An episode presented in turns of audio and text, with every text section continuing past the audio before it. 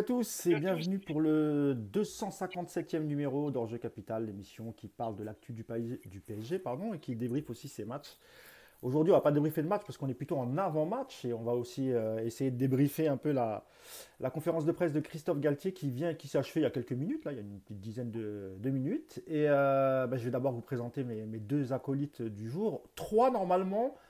Il y a Nicolas qui devrait nous, nous rejoindre, vous voyez son nom qui est, qui est en bas de l'écran mais à Nico qui devrait nous rejoindre. Mais tout d'abord, le, retour, le retour du grand blond de l'Est de la France, c'est notre camarade Hugo Kapler. Salut Hugo Ça va Mousse? Ça va Yacine?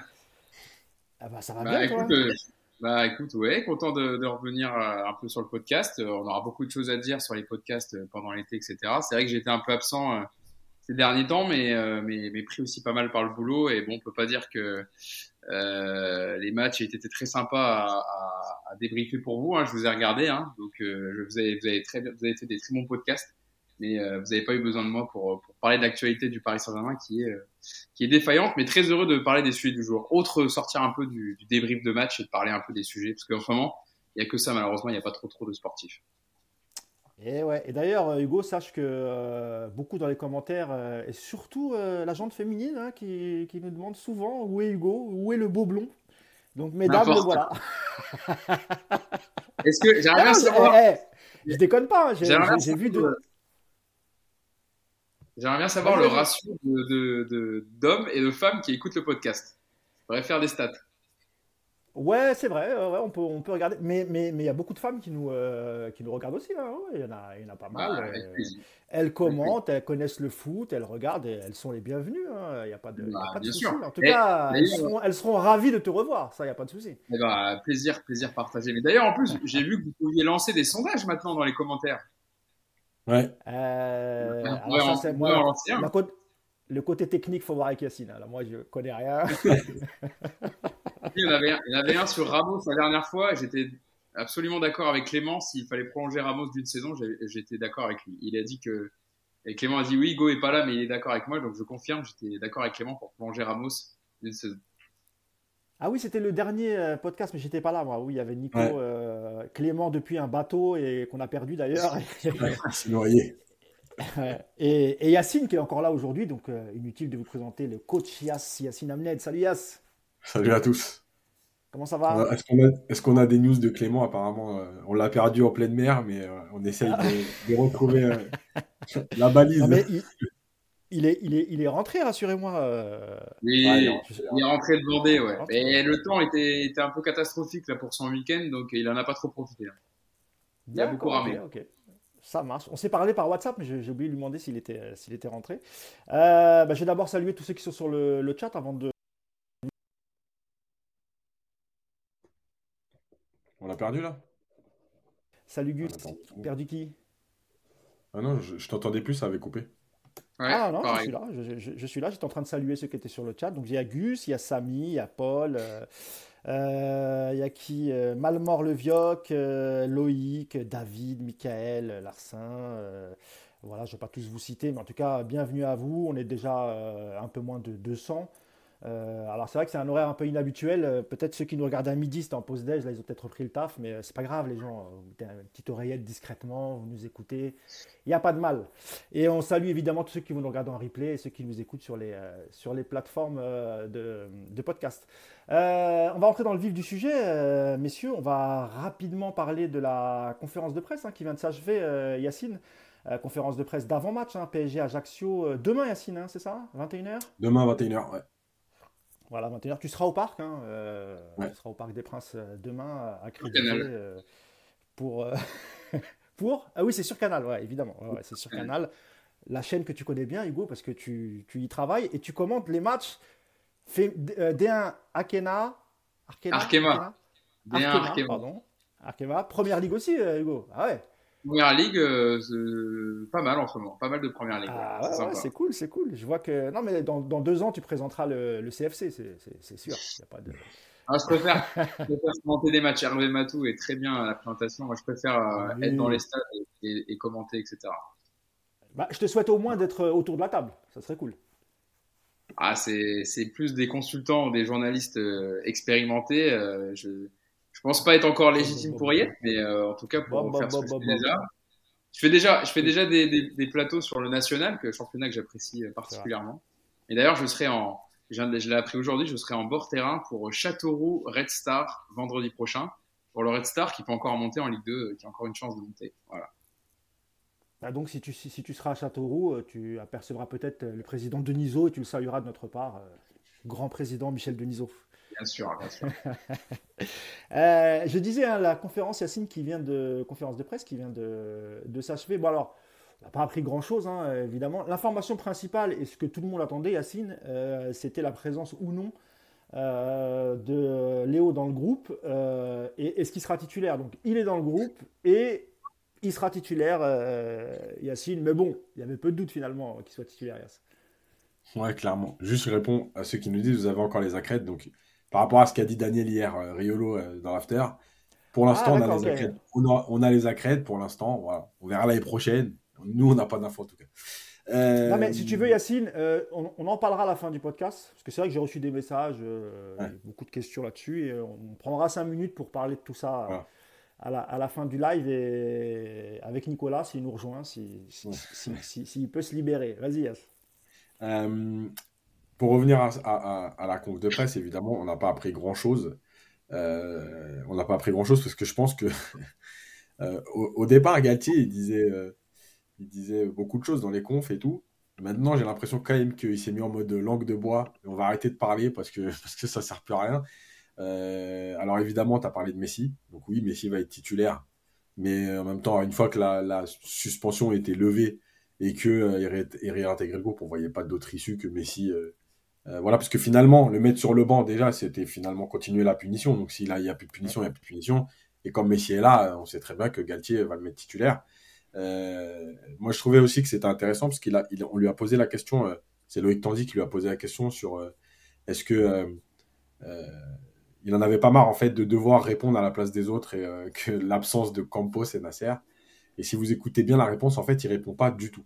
Il dit que il sait que le métier d'entraîneur au PSG s'est exposé, que c'est y a les confs et tout, mais à aucun moment il ne répond à la question de savoir si euh, les autres auraient dû à un moment donné venir parler et le soulager un peu.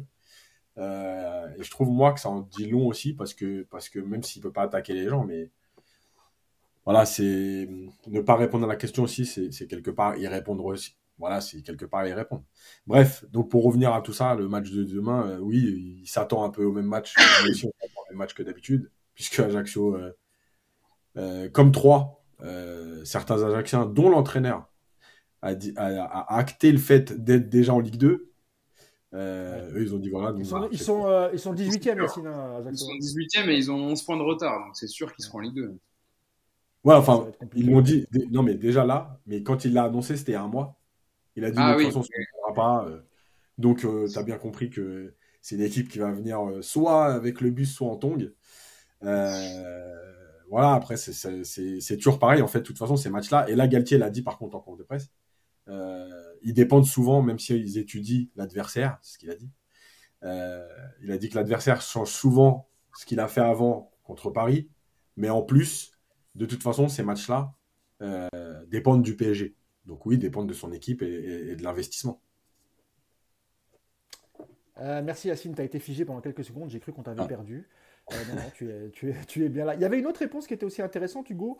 alors je sais que as, pour des raisons personnel, tu n'as pas pu voir le, la, la, conférence de presse. Mais j'ai pris l'article de l'équipe, j'ai vu toutes les réponses, euh, j'ai vu ce qu'il a dit. D'accord, ok.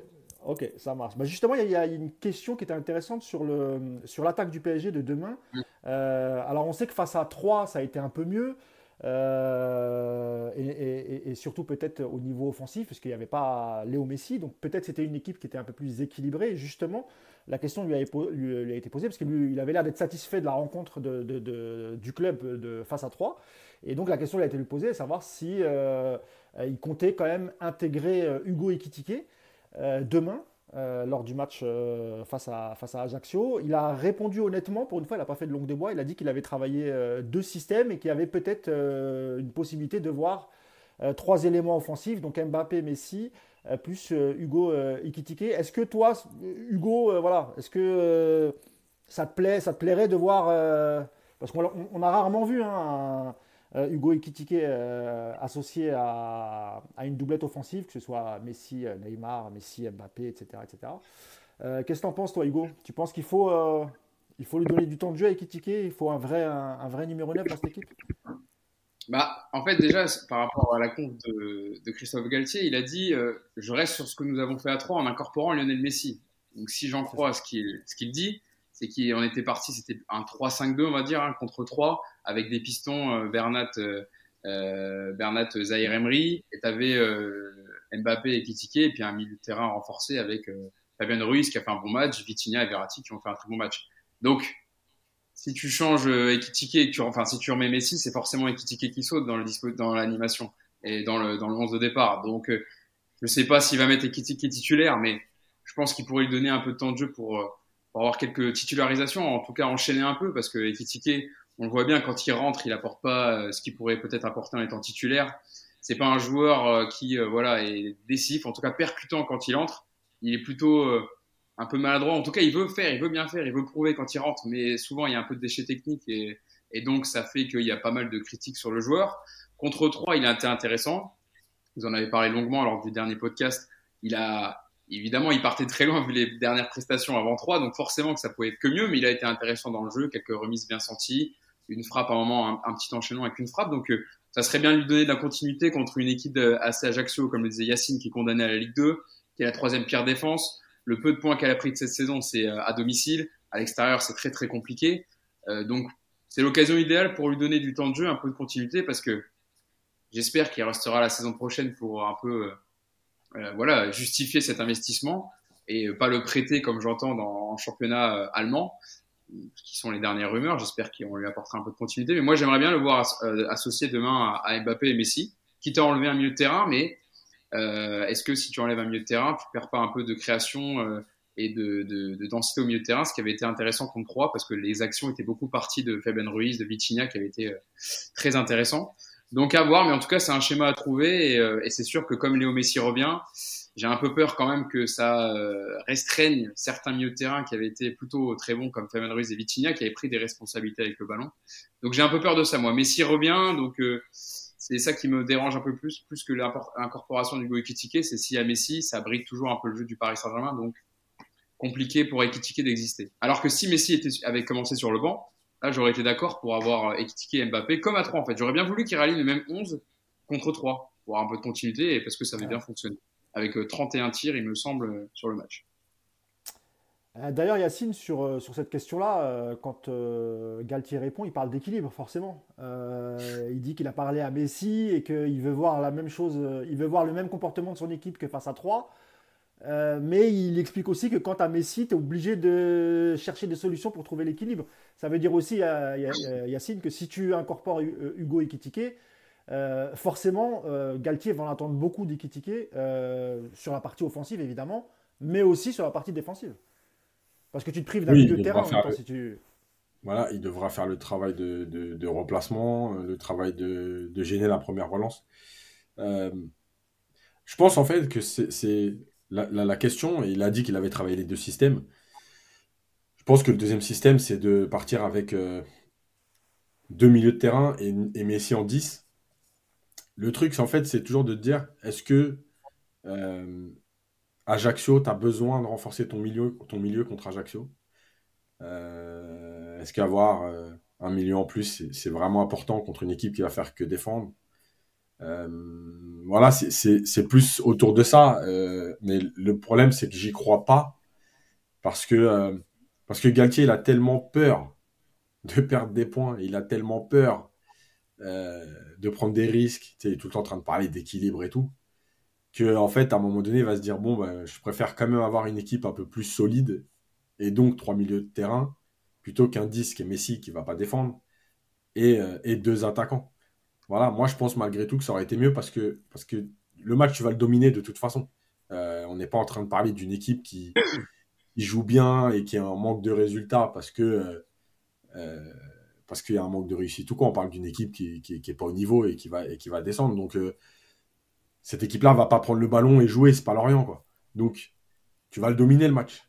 Et, moi, je pense que ça aurait été mieux d'avoir un joueur devant en plus pour avoir du monde dans la surface que voilà. Mais j'y crois pas. Alors on verra demain quand la compo tombera. J'aurai peut-être tort. Mais bon, connaissant Galtier, je ne suis, pas persuadé qu'ils prennent le risque de mettre Messi en fait en 10, troisième milieu, et de perdre un peu en activité au milieu. Euh, je lis quelques réactions hein, euh, sur, le, sur le chat. Il y a Willy qui demande Ikitike un vrai neuf mousse? Bah ouais, c'est son rôle. C'est pas parce qu'il n'a pas été très très bon jusqu'à présent avec le PSG. Et il faut dire aussi qu'il a beaucoup de temps de jeu. Il hein. faut, être honnête. Et quand tu as un trio d'attaque euh, en début de saison, Neymar, Mbappé, Messi, difficile quand même de, de, faire son trou. Et, même quand il y avait eu des, des matchs où Galtier aurait pu le titulariser pour faire reposer euh, un des trois, il ne l'a jamais fait parce que euh, le PSG voulait quand même avoir un certain euh, matelas, un certain, un certain nombre de points d'avance pour pouvoir. C'est ce qu'on a compris en gros lorsque, lorsque Galtier nous parlait des jeunes, et on peut, on peut même s'il n'a pas été formé au club, hein, c'est un jeune joueur, Ikitike. Mm. Donc, donc oui, c'est quand même, c'est quand même un, un neuf. Qu'est-ce qu'on a d'autre? On a Larsim qui nous dit 95 concernant Ikitike, une chose à noter. Euh, quand même, euh, il a mis comme même, c'est quand même, amigo. Euh, quand même, ça craint un peu quand même. on fait tous des fautes de français, hein, t'inquiète pas, amigo. c'est son investissement. Lui, lui note la 95, l'investissement des qui dit que, par exemple, quand lundi a eu un jour off, je crois, que c'était lundi, mm. Mm. il, est, il est venu s'entraîner au camp des loges, et c'est pas la première fois, Hugo, hein, parce que toi aussi, tu, tu, tu, tu, le disais tout à l'heure, Hugo, hein, il, cherche à bien faire, Ikitike. Et, euh, et c'est pas la première fois, c'est vrai qu'on le voit venir pendant ces jours off euh, euh, au camp des loges. Et il y a même, euh, tu, parlais d'une rumeur de prêt, Hugo, et tu as raison. Et tu as visé juste avec l'Allemagne. C'est vrai qu'on en avait entendu parler, nous aussi, on n'avait jamais parlé. mais je te dis même que s'il y a possibilité de le vendre, ils le vendront. Hein. Je pense qu'il n'y aura pas d'offre à 35 millions ou 40 millions, mais je pense qu'ils veulent, veulent essayer de s'en débarrasser. Donc toi aussi, hein, Hugo, tu soulignes quand même l'investissement d'Ekitike, malgré le peu de temps de jeu qu'il a, il s'accroche et lui aimerait bien essayer de rester la, saison prochaine, mais ça risque d'être compliqué parce que le PSG cherche un, numéro 9, Hugo. Ouais, c'est seulement 9 titularisations à Ekitike cette saison, juste pour dire en, Ligue 1. Euh, 3 buts, 3 passes D. Euh, bah, en fait, Ekitike, moi, ce qui m'énervait un peu à un moment, c'est qu'il forçait son jeu, et on en avait parlé avec Yacine, je m'en souviens, c'est qu'il il, euh, laissait de faire des choses qui, euh, pas qu'il n'était pas capable, mais en tout cas qui n'étaient pas représentatives de son jeu et ce n'était pas. C'est pourquoi euh, Paris avait acheté en fait quand il avait été très bon l'année dernière avec Reims sur, sur la première partie de saison, parce qu'après il était blessé. Euh, et je trouve que là, contre 3, il n'en a pas fait trop. Il n'a pas essayé de rajouter des dribbles, de rajouter une touche de balle. Il a essayé de jouer rapidement. Il avait des milieux aussi proches de lui, donc ça l'aidait pour combiner. Il y a Zahir Emery qui a pas mal proposé aussi sur son couloir droit. Euh, voilà, Vitinha a été euh, de la surface, a essayé de jouer en relais. Et quand il essaye pas d'en faire trop ou de se prendre pour euh, Mbappé et de jouer simplement parce que c'est un, joueur doué techniquement. Là, on, se moque un peu de lui, on se moquait un peu de lui sur ses dernières apparitions parce qu'il y avait des maladresses, parce qu'il y avait des mauvaises conduites de balle. Mais si vous regardez les six mois qu'il a fait à Reims la saison dernière, ça reste un très bon joueur techniquement. Et là, contre 3, j'ai trouvé qu'il s'était mis au diapason de l'équipe, qu'il n'avait pas essayé d'en rajouter et qu'il avait essayé de, de, de, trouver ses partenaires quand il fallait, et quand il fallait frapper, et que c'était le jeu, il fallait tirer. Donc euh, je note les, la bonne prestation contre 3, et c'est tout à son honneur de venir, euh, venir euh, enfin, un camp d'éloge pour euh, se préparer, pour euh, bonifier aussi son bon match contre 3, parce que lui aussi, avec la suspension de Messi, il se disait peut-être, bah, je vais pouvoir enchaîner un deuxième match, si Messi n'est pas là, bah, il y a quand même une carte à jouer sur la fin de saison, et peut-être changer ma situation au PSG, et faire dire, bah, au final, regardez sur ce que j'ai donné quand j'ai pu un peu jouer titulaire euh, sans Messi, vous voyez que vous pouvez compter sur moi.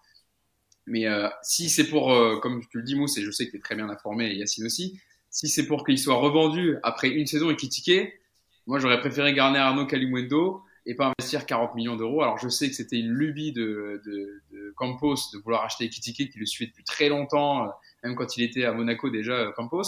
Mais, euh, à ce, compte-là, j'aurais préféré garder Arnaud Kalimundo qui, euh, qui était un Titi, qui était formé au club et qui euh, surtout montre avec Rennes qu'il pouvait jouer souvent régulièrement au Paris Saint-Germain cette saison. Pas forcément titulaire, mais bah, moi j'aurais bien voulu le voir même titulaire, mais au moins rentrer et apporter quelque chose sur le terrain.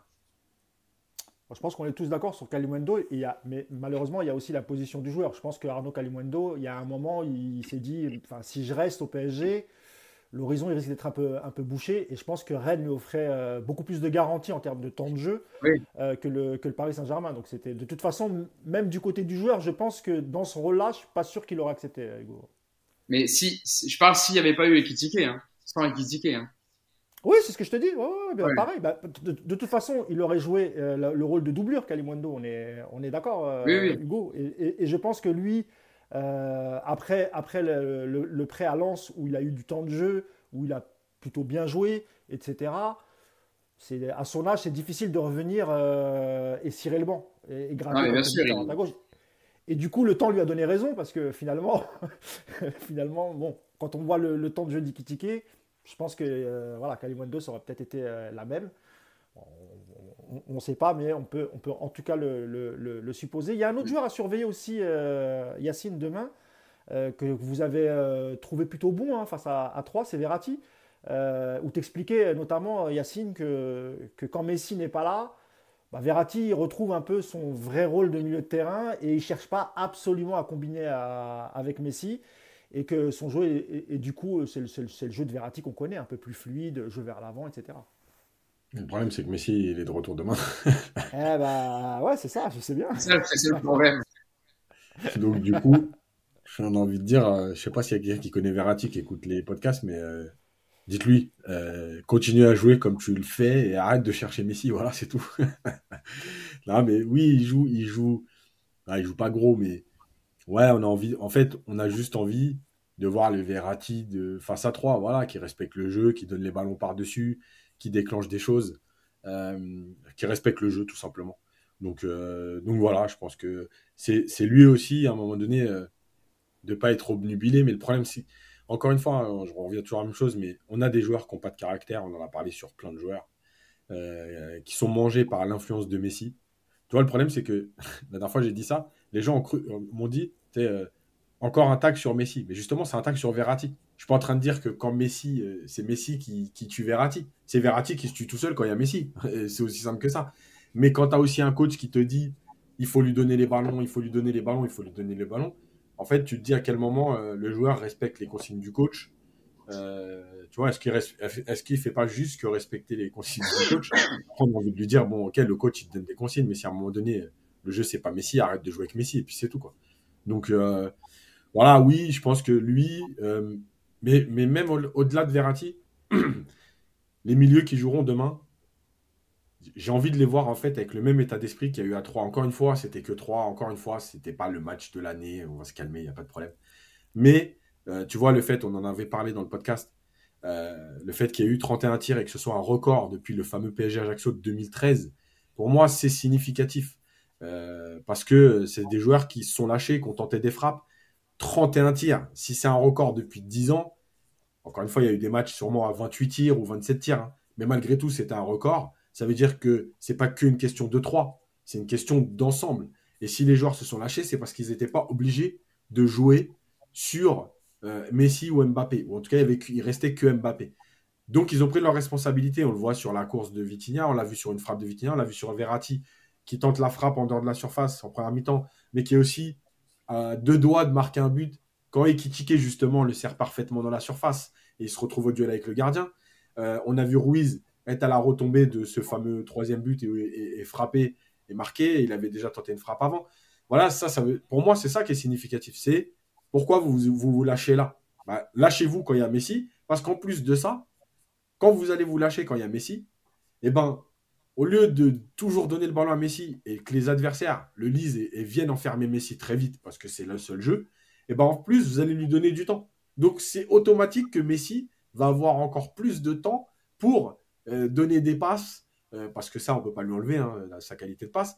Du coup au lieu d'être toujours dans la densité, puisque les mecs vont se dire tiens euh, Ruiz il est capable de frapper, tiens Verratti il est capable de frapper, tiens Vitinha il est capable de frapper, et eh ben au lieu d'être tout le temps autour de Messi ils vont être un peu partout et, il y aura des espaces. Et là, Messi va encore plus pouvoir s'exprimer.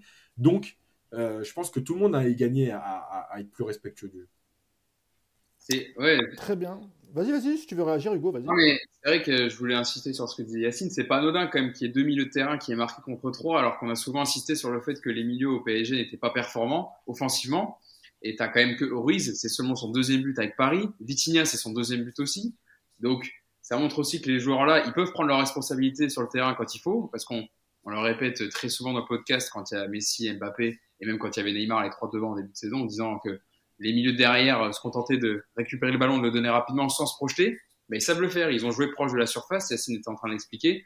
Ils ont joué très haut en combinant avec un Verratti euh, qu'on a retrouvé voilà euh, dans son niveau qu'on attend de lui face à trois. Et c'est ça qu'on voudrait voir très souvent. Et c'est pas pour rien que quand on dit que ces milieux-là on est déçu, c'est pas parce qu'on pense que c'est des mauvais joueurs. C'est pas des mauvais joueurs. La preuve, ils l'ont montré avec leur club avant. Fabien Ruiz, c'était un excellent joueur avec Naples. Vitinha, c'était un très très bon joueur avec Porto c'est des bons joueurs, mais il faut aussi qu'ils prennent leurs responsabilités et qu'ils arrêtent à chaque fois de, de se mettre euh, euh derrière les, les, stars et de pas jouer. Alors aussi peut-être qu'ils sont pas aidés par leur coach, parce qu'il faut le dire aussi. Hein, si Christophe Galtier leur dit euh, contentez-vous de donner la balle à Messi et vous euh, euh restez euh, bien derrière pour qu'il y ait un équilibre parce que les deux devant ne défendent pas, bah forcément ça donne pas confiance aux joueurs. Si tu as un coach qui dit mais libère-toi offensivement, n'hésite pas et si Messi te crie dessus parce que tu la donnes pas, tu t'en fous, tu continues, bah, ça te met quand même un peu plus en confiance pour jouer. Et je suis pas sûr que Galtier fasse ce travail-là. Ça, je pense qu'on est tous d'accord, euh, Hugo. Un dernier joueur sur lequel je voulais revenir avec vous, euh, c'est Zahir Emery, euh, qui avait fait lui aussi plutôt une bonne rencontre face à 3, mais dans un poste complètement différent. Hein. Il jouait à droite. Ashraf Hakimi a, terminé de purger sa suspension, donc il est de, retour hein, dans, le, groupe. Il sera sûrement titulaire demain. Il y a peu de chance, euh, Hugo, de le voir, euh, je te laisse la parole, Hugo, hein. il y a peu de chance de le voir titulaire demain en sachant qu'il y a Vitinha qui est apte, il y a Ruiz, Soler, euh, Verratti, Danilo, etc. Quel dommage, Mousse. J'aurais bien, j'aurais bien voulu le voir continuer. il avait été très bon dans son rôle, en tout cas. Moi, j'ai trouvé très bon dans son rôle de piston parce que c'était vraiment pour dépanner en sachant que, que Mukiele est blessé jusqu'à la fin de saison que, que Hakimi était suspendu, que, que Pembele est blessé aussi. Donc, euh, il fallait bien un joueur pour jouer à ce poste-là. Et Zaire Emery l'a très bien fait. 17 ans quand même. Hein. Je, je, sais qu'on le rappelle souvent, mais il a 17 ans, Zaire Emery, et il te sort un match, même si c'est 3, mais c'est un match de Ligue 1 à l'extérieur, et il te fait une copie euh, propre où il a, il a même, euh, je pense qu'évidemment, il s'est projeté quand même, hein, parce que j'allais dire qu'il a, une bonne couverture défensive, mais il s'est projeté quand même. Il n'a pas hésité. De la personnalité avec le ballon, comme euh, on le voit dès qu'il joue. Et évidemment que j'aimerais bien que lui aussi ait de la continuité et qu'il enchaîne les performances et qu'il continue d'être titulaire. Mais malheureusement, je suis d'accord avec toi, Mousse. Je pense qu'on le verra sur le banc demain et c'est bien malheureux parce que franchement, s'il y en a bien un qui mérite à chaque fois qu'il joue et qui ont fait appel à lui, c'est Zaire Emery, il joue de ses 17 ans. Et d'ailleurs, il a posté une très très belle photo avec le maillot Opel de 2001 à l'époque de, Ronaldinho. Très beau maillot. Alors je sais que c'est pas un maillot Echter, donc il y a des, des, des, puristes et des anciens qui préfèrent d'autres maillots, mais moi j'aimais beaucoup ce maillot-là, avec le Opel au milieu et la bande, la bande rouge sur le côté. Et voilà, il marque des points partout, avec sur le terrain, avec les supporters, et il a bien raison. C'est vrai que j'avais vu passer la photo et euh, au début je croyais que c'était un montage, mais non, finalement c'est un, c'est une, c'est une vraie photo avec le. le c'est pas avec le PSG, hein, c'est lui euh, tout seul euh, qui a pris un maillot. Hein, c'est pas un truc, tu vois, sponsoré, tu vois, enfin un sponsor du club, j'en sais rien, une, une action avec le club. Hein, c'est lui tout seul, donc ça montre aussi, voilà. C'est le maillot d'ailleurs qu'on voit, c'est le maillot d'ailleurs qu'on voit Yacine dans le film 3-0. Hein. On, voit Ronaldinho d'ailleurs, on voit les entraînements qu'on déloge. Pour ceux qui n'ont pas la référence à Allez voir, le film est sympa. Bon, c'est pas le film du siècle, hein, euh, mais vous allez voir quelques joueurs du PSG, vous allez voir quelques anciens journalistes. Euh, ouais, c'est marrant. C'était pas mal. Euh, Yacine, toi qui es le père fondateur de la théorie de l'algorithme sur, sur Zahir Emery, comme le dit Hugo, on aurait tous voulu un peu de continuité et qu'on lui, qu'on, lui redonne sa chance. D'ailleurs, je crois qu'il y a Romain Bédou qui a fait un billet dessus euh, ce matin sur euh, France Bleu Paris, hein, c'est ça? J'ai vu la petite capture sur, euh, sur Twitter. ouais, c'est dommage. C'est dommage parce que c'est un joueur qui peut amener pas mal de choses. et on va se retrouver avec sans doute un milieu Vitinha, Verratti, Fabien Ruiz, Yas. À moins qu'il incorpore Ekitike, c'est ce qu'on disait tout à l'heure, mais là aussi j'ai l'impression que on n'y croit pas beaucoup. Non, mais on va le voir demain. Euh, alors déjà, pour ceux qui sont au parc, vous le verrez euh, à partir de la 46e minute le long de la ligne de touche. Normalement, pendant à peu près 43 minutes. Euh, et, après, il aura droit à deux, deux, énormes minutes autour de la 89e.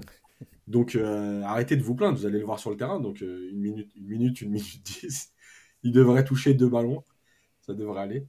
Bien sûr que c'est triste parce que, parce que le gamin, il est, il est bon, parce qu'il mérite, parce que euh, en plus, tu le changes de poste à chaque fois et euh, il, est, il, est, il est performant. encore une fois, c'est pas dire on veut les titis titulaires et tout, c'est de dire entre rentrer à la 89e minute ou rentrer à la 60e, il y a quand même un juste milieu. Donc, euh, donc voilà, mais, mais voilà. En tout cas, c'est la, 75, e le juste milieu. mais par contre, par contre, moi, je vais le voir. Donc, vous à la télé, vous le verrez sûrement pas, mais moi, je vais le voir le long de la ligne de touche. Donc, au moins, je vais, je, je, vais pouvoir admirer son échauffement. Il y a des joueurs vraiment, pour ceux qui vont pas que depuis le début, ils ont bien progressé en échauffement. Et Kitike, Zaire Emery, Garbi, honnêtement, si vous voyez entre les échauffements du début de saison et là, je vous le dis franchement, ils ont progressé. D'ailleurs, il y a Nico, qui arrive. Attends, il y a Nico qui arrive. Euh, de faire entrer Ismaël Garbi pour, euh, pour 25 secondes contre 3. Hein. Franchement, c'est. je comprends pas de, l'intérêt de faire ça, mais bon, bref, j'ai toujours eu du mal avec. Donc je vous présente euh, Nicolas Puravo. Salut, Salut les amis. Ça va Nico dans son magasin, comme d'habitude? Ah ouais, mais je suis comme Garbi, toi, je m'échauffais là et on me fait rentrer que pour la fin. je vais essayer, d'en toucher une, mais. je te rassure, c'est pas la fin. On est, on est, on est encore, on est encore sur le premier débat. C'était juste la conférence de presse d'avant match. Donc euh, ah bah les sujets les plus... alors. les, sujets les, les, sujets les, plus intéressants arrivent et d'ailleurs on va, on va basculer parce que tu es là. Je pense qu'on a, on a tout dit sur. Euh, sur l'avant-match euh, PSG Lorient, sauf si toi, Nico, tu as. Ajaccio, Ajaccio, Ajaccio. Ah, Ajaccio. J'ai dit quoi? Lorient. Lorient. Ajaccio. encore traumatisé. Et d'ailleurs, euh... je fais un petit aparté parce que je voyais les commentaires sur YouTube en disant, euh, parce que j'ai vanté Arnaud Calimundo tout à l'heure en disant, ouais, Arnaud Calimundo, il marque plus, il fait pas une bonne saison. Alors déjà, son dernier but, c'est contre le PSG, hein, le 19 mars dernier, donc il marque. Hein, c'était contre nous. Et on prend une saison euh, avec Rennes, un peu de, de, de, transition, ça a beaucoup bougé dans l'effectif de, de, Rennes. 7 buts et 5 passes décisives, c'est quand même pas trop mal. Alors évidemment, il a un peu de mal et c'est normal, il fait pas encore être, il fait pas, il est pas encore euh, performant pendant 30, 38 journées, mais il fait quand même, je trouve, une, une saison euh, euh, intéressante avec Rennes, avec Goury en, en attaque à deux. Mais voilà, juste pour dire, Kalimundo, ok, il est moins bon sur, sur, les derniers matchs, mais il fait quand même une bonne saison euh, pour, un, pour un joueur de 22 ans. Il a, été blessé aussi, euh, ouais, ouais. ouais, il a, eu des blessures en plus toute la saison. Donc, euh, 7 buts, 5 passes D, c'est pas, pas dégueu non plus. Hein. Oui, oui, avec, euh, avec pas mal de blessures. Euh, oui, puis comme tu dis, l'effectif aussi a tourné à Rennes. donc il y, a un peu de, il y a un peu de concurrence, on va dire. Bah, il est reparti, notre ami. bah, il va revenir. Il est parti vendre une montre. Bah, entre, vendre une Rolex et, venir discuter avec nous, bon. Ah, t'as vu, eh, t'as vu, il y a une tour Eiffel quand même hein, sur son plan là. Ah ouais, Mais... Euh, moi, alors, moi, j'y étais à sa boutique, elle est magnifique. Hein. Franchement, euh, ah je suis parti lui rendre. Ouais, ouais, j'avais été lui rendre visite une fois parce que je... ma petite sœur avait accouché euh, au Chênay, qui se trouve juste à côté de Versailles. Et bah, du coup, j'en ai profité parce que, pour aller lui rendre une petite visite et je lui avais même offert un maillot du PSG à, à cette occasion, qu'il a mis la dernière fois d'ailleurs. donc voilà. Euh, messieurs, on va tourner la page du PSG euh, Ajaccio et non pas PSG Lorient. Et on va parler euh, de ce qui s'est passé cette semaine. enfin, ça fait à peu près deux semaines hein, qu'il y a eu pas mal d'événements autour du collectif Ultra Paris. donc, je rappelle les faits. Hein, ils ont manifesté devant la factory avec pas mal de revendications.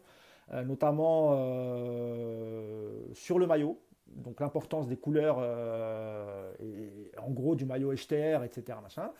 Qu'est-ce qu'il y avait d'autre? Ticket Place, ce qui est tout à fait, tout à fait juste. Et il faut, il, faut, il faut se battre contre ça, contre, contre Ticket Place, pour retrouver vraiment un vrai public de, de connaisseurs et de supporters. Alors qu'il y ait des touristes, tant mieux, hein, mais il ne faut pas qu'il y ait que ça non plus. Et en plus, on atteint des prix, c'est de la folie au niveau des, billets. Enfin, je veux dire, c'est voilà, quoi, c'est devenu excessivement cher à cause de ça, euh, justement. Il y a évidemment euh, euh, l'investissement des joueurs aussi, qui n'a pas été à la hauteur cette, cette, saison. Bref, il y a eu tout un tas de, revendications qu'a fait le CUP devant, c'était mercredi dernier, devant la Factory. ensuite, on a appris, et on a vu la vidéo tournée, qu'il y avait un petit groupe de supporters qui n'était pas du collectif Ultra Paris, selon Romain Mabi, qui a été devant le domicile de Neymar à Bougival, ce qui n'a pas du tout apprécié le club. Et donc, on a appris juste avant le déplacement à Troyes que les que les membres du collectif Ultra Paris, ceux qui sont abonnés au Virage Auteuil, avaient reçu un mail en disant que leur place avait été annulée et qu'ils étaient interdits de déplacement. C'était une sorte de représailles euh, suite euh, au, nombre, au petit groupe de supporters qui étaient allés euh, devant le domicile de Neymar. Bien que Romain Mabi, le président du CUP, ait, ait confirmé qu'il ne s'agissait pas du tout des membres du collectif Ultra Paris, la sanction est tombée. Et donc, euh, s'en est suivi une réunion qui a eu lieu mardi, euh, sans doute à la factory, entre euh, des membres de la direction du collectif Ultra Paris et des membres de la direction du Paris Saint-Germain. Je précise que le président Nasser Al-Khalifi n'était pas présent lors de cette réunion. et apparemment, ça s'est mal passé. Ça s'est très très mal passé, la, réunion. Je pense qu'en gros, on a dû leur dire, en tout cas sur les maillots, sur Ticket Place, etc., que ce n'était pas, pas à eux de voilà, qui n'avaient pas leur mot à dire en gros, et, euh, parce qu'il y avait aussi l'histoire du, Parc des Princes aussi et du, Stade de France.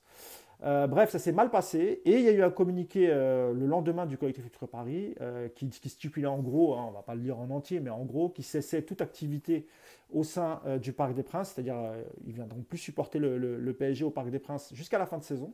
Donc ça, inclut aussi le titre, hein, messieurs, si, si toutefois le PSG arrive à décrocher ce, ce 11e titre. Euh, mais pire que ça, hein, euh, ils ont décidé aussi de ne plus suivre ni les féminines euh, et ni le club PSG Hand. Voilà, donc j'ai fait un, petit résumé. donc on s'achemine vers une petite ambiance bien morose au Parc des Princes jusqu'à la fin de saison.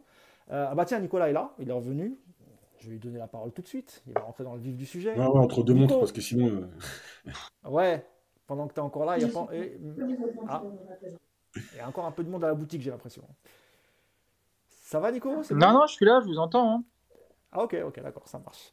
Euh, j'ai fait le petit récap euh, rapide, Nico, sur euh, la situation du collectif Ultra Paris. Donc, tu as suivi l'affaire. J'ai entendu. Voilà. Et eh ben, je voulais, je voulais vos avis à tous. Et puis, on va commencer par toi, parce que tu viens d'arriver, Nico. Bah, écoute, j'ai envie de dire enfin. Enfin, il se passe quelque chose dans cette tribune. C'est c'est pas une surprise en fait quelque part ce qui, ce qui est en train d'arriver parce que on l'a répété ici assez souvent, que la manière dont la tribune était gérée, la manière dont, dont le club la, la tenait entre, entre ses mains quelque part, avec, euh, avec toujours ce, cette peur d'être viré de la tribune ou d'être sanctionné, bah, du coup, on s'est retrouvé très souvent avec euh, des scènes un petit peu euh, assez surréalistes, quoi. Savoir qu'on avait un virage qui chantait devant des prestations absolument honteuses. Bon, bah là, ils se sont un petit peu réveillés, ils se sont, exprimés. Et puis bah voilà, ils ont critiqué Nasser, donc du coup derrière c'est tombé la sanction tout de suite. Donc euh, moi j'ai envie de dire que quelque part c'est une bonne chose parce qu'au moins ça permet de ça permet de faire bouger les choses. Après leur, leur, décision de leur décision de vouloir euh, comment dire quitter la tribune plutôt que de, siffler, de rester ou faire ce genre de, de, manifestation. Écoute, c'est un choix. Moi, je, la politique de la chaise vide, j'ai jamais été trop fan. Je trouve que on est plus fort quand on s'exprime plutôt que quand on se tait. Bon, c'est leur choix, je le respecte. En tout cas, ça, va montrer un peu au club que bah, les moutons sont capables de se rebeller un petit peu. Maintenant, j'ai peur que ce soit un coup d'épée dans l'eau et que de toute manière, ils n'aient pas trop de choix et qu'on revienne très vite à la situation qu'on avait en début de saison. Ce n'est que mon avis, mais euh, j'avoue que cette espèce de, de, révolte des ultras et du virage qui serait, euh, qui serait emmené par le reste du stade, porté par une espèce de, de contestation populaire, j'y crois pas une seule seconde. Et j'ai peur que soit, soit, le CUP et les, et les, Ultras vont quitter le parc et ils seront remplacés par des touristes, soit euh, ils vont rentrer dans le rang. Voilà. Mais en tout cas, au moins ça bouge et c'est pas, pas, voilà. De ce côté-là, c'est plutôt positif. Ok. Et juste une petite question, euh, Nico. Tu m'entends? Ouais, ouais. Ouais, ouais. T'es sur ton téléphone, Nico, hein, c'est ça? Ouais. Et puis je suis pas en Wi-Fi en plus, ça devrait marcher. Hein. Ok, non, très bien, très bien. Juste alors, comme on entend un peu des voix derrière toi, si tu peux juste couper le, micro. Ouais, je vais couper, je vais couper. Merci beaucoup, Nico, c'est sympa. Parfait. Bah, Hugo, même question. Est-ce que tu es d'accord avec, euh, avec Nico? Puis voilà, qu'est-ce que tu penses de la situation? Est-ce que tu le regrettes? Est-ce que tu es, euh, voilà, est-ce que, est-ce que tu vois ça d'un bon oeil Est-ce que, comme Nico, tu penses que voilà, enfin ils sont réveillés et que, que, que, voilà, il faut faire bouger les choses et quoi qu'il arrive, il fallait prendre une décision Alors, soit effectivement manifester au parc en sifflant, en huant, en faisant ce que vous voulez, euh, ou bien la politique de la, de la chaise vide, comme vient de le dire euh, Nico.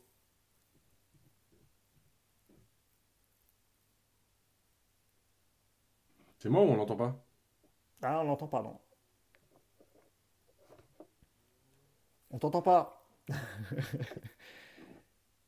ah bah, je sais pas, t'as peut-être coupé ton micro, je sais pas. Non? Ah bah, Hugo, on t'entend plus. si tu veux, Hugo, euh, si tu veux quitter et revenir, peut-être ça marchera mieux. En attendant, je donne la parole à Yacine et puis tu. Bah, la, dernière fois que, la dernière fois que Mousse a parlé de, de Nasser, il a été, euh, on lui a coupé carrément sa connexion. Apparemment, Hugo, on lui coupe le micro. Non, on t'entend toujours, on t'entend toujours pas. Euh, ah. Ah, mais ça, c'est la faute de Nico. Parce que tu vois, à 3, on était bien finalement. Il est venu, il a voilà, c'est ça.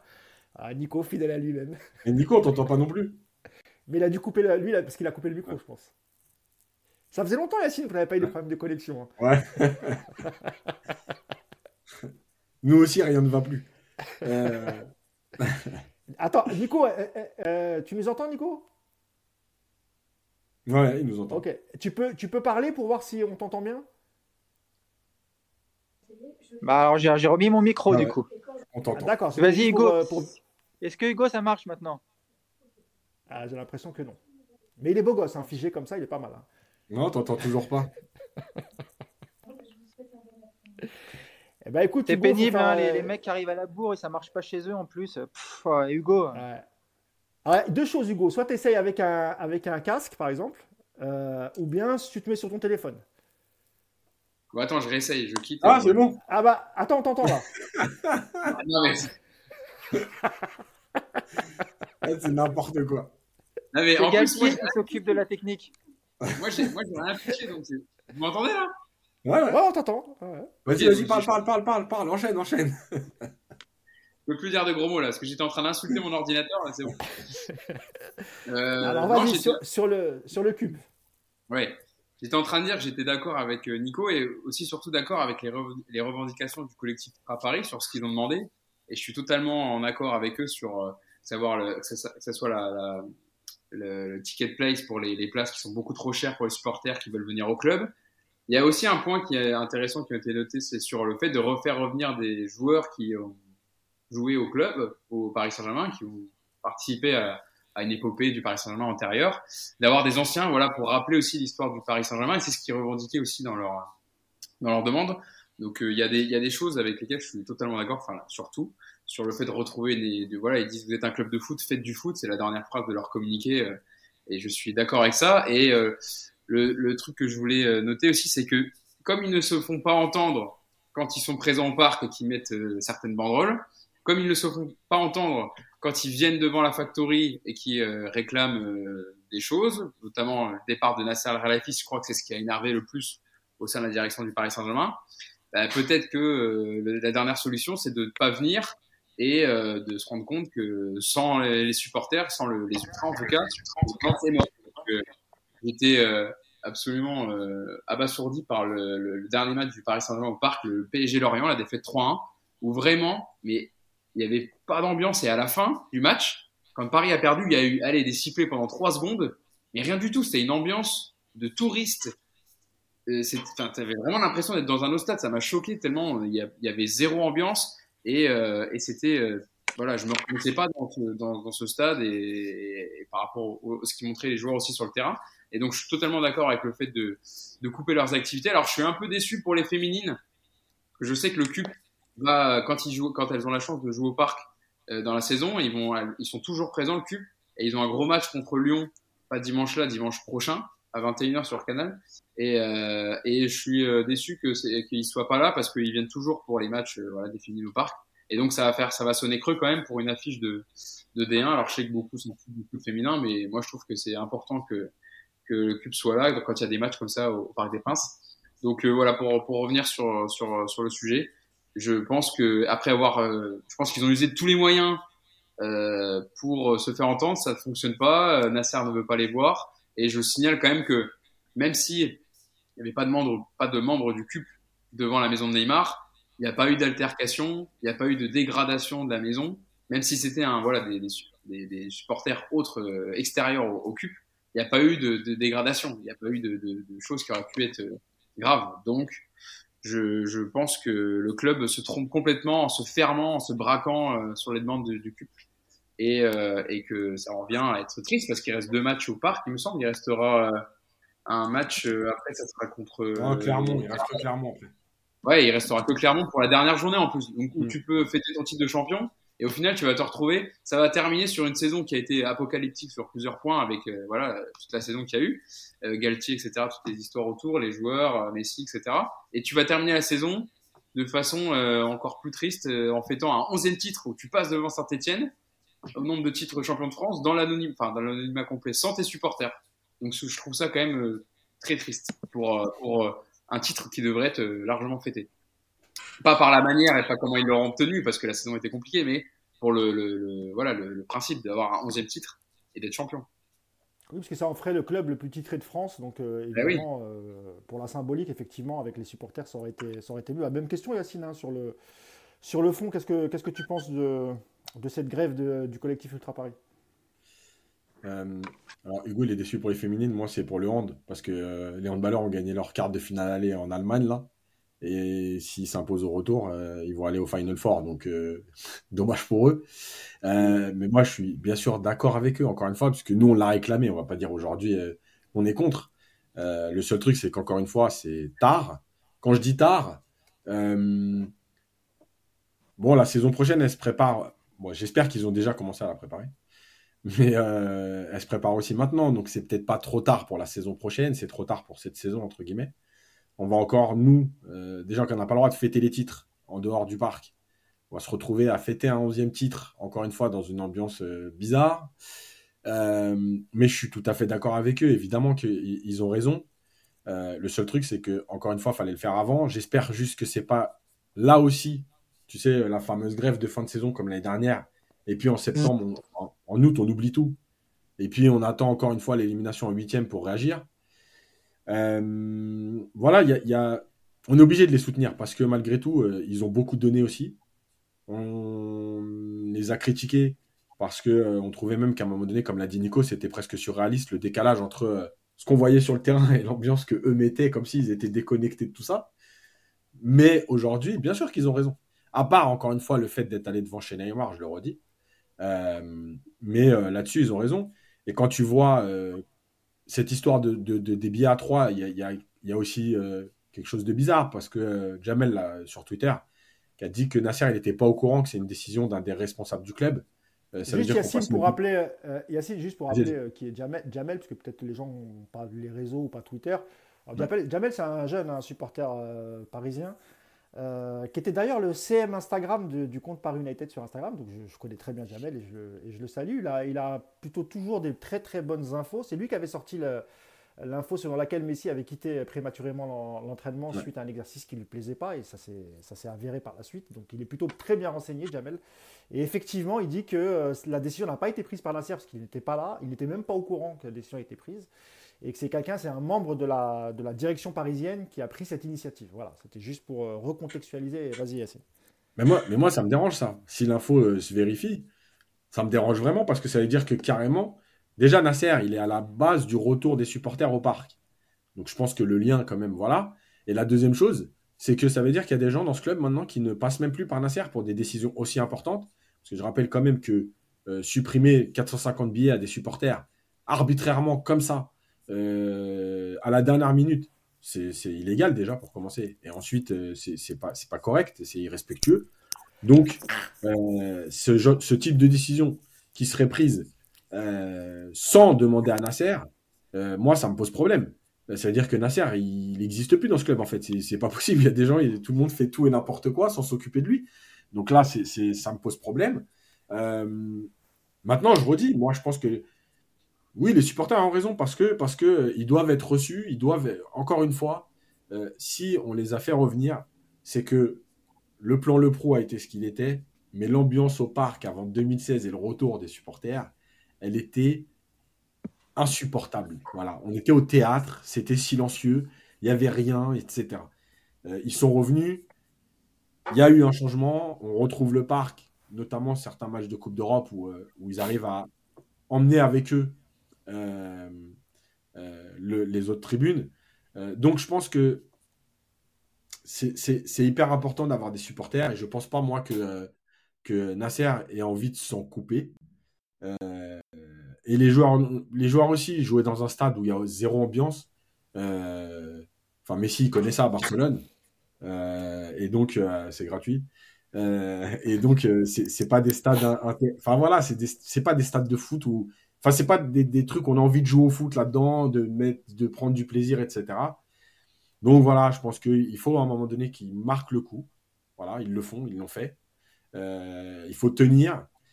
Dernière chose sur le maillot Echter, je rappelle que euh, évidemment que ce maillot il, est historique euh, et, il faut revenir à ça. parce que certains ont demandé pourquoi ce sera que l'année prochaine. je rappelle quand même que les maillots en fait sont décidés pratiquement 18 mois à l'avance. Donc c'est impossible de dire au mois de mai on veut le maillot Echter et au mois de juin il y a le maillot Echter parce que, le maillot de l'année prochaine, depuis le mois de décembre, on sait très bien celui que ça va être. Donc, le maillot Echter, il reviendra en 2024-2025. Ça fait partie des, revendications. Évidemment, le Parc des Princes, mais moi, c'est pas le Parc des Princes, c'est surtout pas le Stade de France. Voilà, donc on soutient le CUP, voilà, et, tant qu'il n'y a pas de dérapage, de violence, etc., évidemment qu'on soutient. Euh, Nico, est-ce qu'il n'y a pas un risque aussi que, bah, carrément cette, tribune n'existe plus quoi? C'est-à-dire, est-ce que ça, peut aussi faire les affaires du, PSG, c'est-à-dire libérer une tribune pour avoir plus de, consommateurs que de supporters? Euh, Parce que les membres du CUP, ils viennent, ils supportent leur club, etc. Mais, euh, et, comme tous les abonnés historiques du PSG, que ce soit dans les tribunes latérales ou, ou ceux qui étaient à Boulogne, voilà, c'est pas forcément de gros consommateurs, c'est-à-dire qu'ils vont pas aller à la boutique après le match, acheter 3-4 maillots, dépenser 300, 400, 400 balles par, euh, par match. Est-ce que, est-ce qu'il y a quand même, est-ce qu'ils prennent un risque le collectif Ultra Paris en se mettant dans cette position euh, et que finalement on ne le revoit plus jamais quoi? Et que ça devient bah, un, stade, euh, un stade à l'anglaise quoi en fait tu vois? Je pense que c'est possible. Moi, contrairement à Yacine, je pense que Nasser il n'est pas, il est pas autant, autant comment, il n'est pas forcément Attaché? Ouais, attaché aux, ultras. Je pense qu'il euh, y a effectivement une volonté, euh, il y a une volonté effectivement de remettre de l'ambiance. Attends, j'ai ma femme qui parle à côté. Donc excusez-moi, c'est compliqué aujourd'hui. Hein. Euh, si elle veut venir donner son avis, Nico, elle, est la bienvenue. Hein. non, non, je vais, je vais aller en coller une surtout. Je, rigole, je rigole, évidemment. C'est une blague. je, vais me faire pourrir sur Twitter. Non, mais tu sais que, tu sais que ce, type de blague, tu peux même te faire bannir de YouTube. Hein. Ah ouais, c'est bon, c'est ma femme. C'est comme mon chien. Je hein. compare pas ma femme à mon chien, je précise. Bref, je m'arrête sur cette discussion.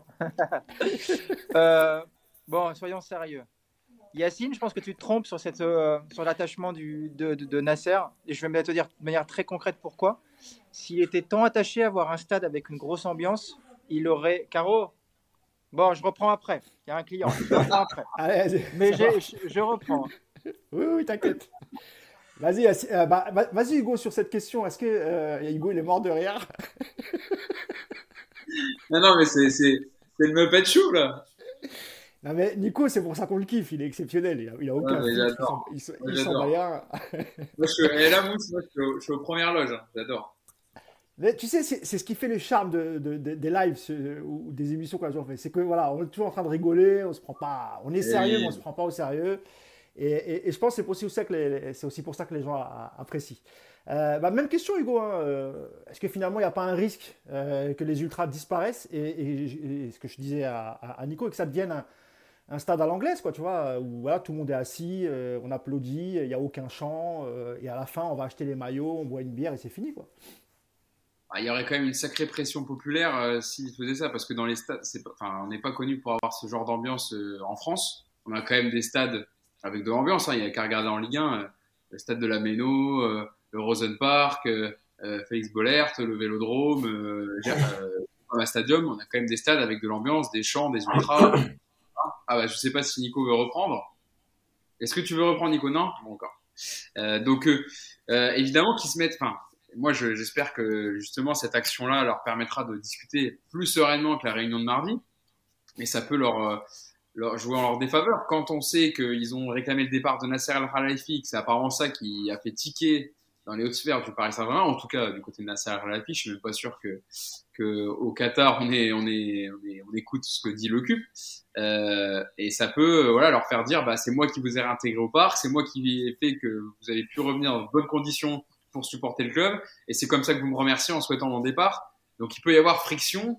Et, euh, forcément qu'il y a un des deux camps qui devra faire un pas vers l'autre. Alors je pense que le CUP, lui, a joué son rôle, a fait suffisamment de pas et a suffisamment demandé un bon nombre de fois au, au PSG pour les rencontrer et discuter de tout ça sans, sans être dans la, voilà, dans l'agressivité ou autre, en discutant sereinement. Et c'est plutôt le PSG qui a mis des bâtons dans les roues en disant non, on veut pas discuter, etc. On ne reçoit pas. Donc euh, c'est le PSG qui devra faire un pas et un geste s'ils veulent que le club revienne au parc. Parce que d'ailleurs, ils le concluent bien dans leur dans leur communiqué. Ils espèrent quand même que ils pourront trouver un arrangement, tu vois, Mousse. Donc ils sont pas fermés euh, à, à, trouver euh, un, arrangement ils disent nous attendons des réponses claires du club sur plusieurs points afin d'éventuellement revoir nos positions. Donc euh, eux, le CUP, ils sont pas fermés. C'est le PSG qui est fermé.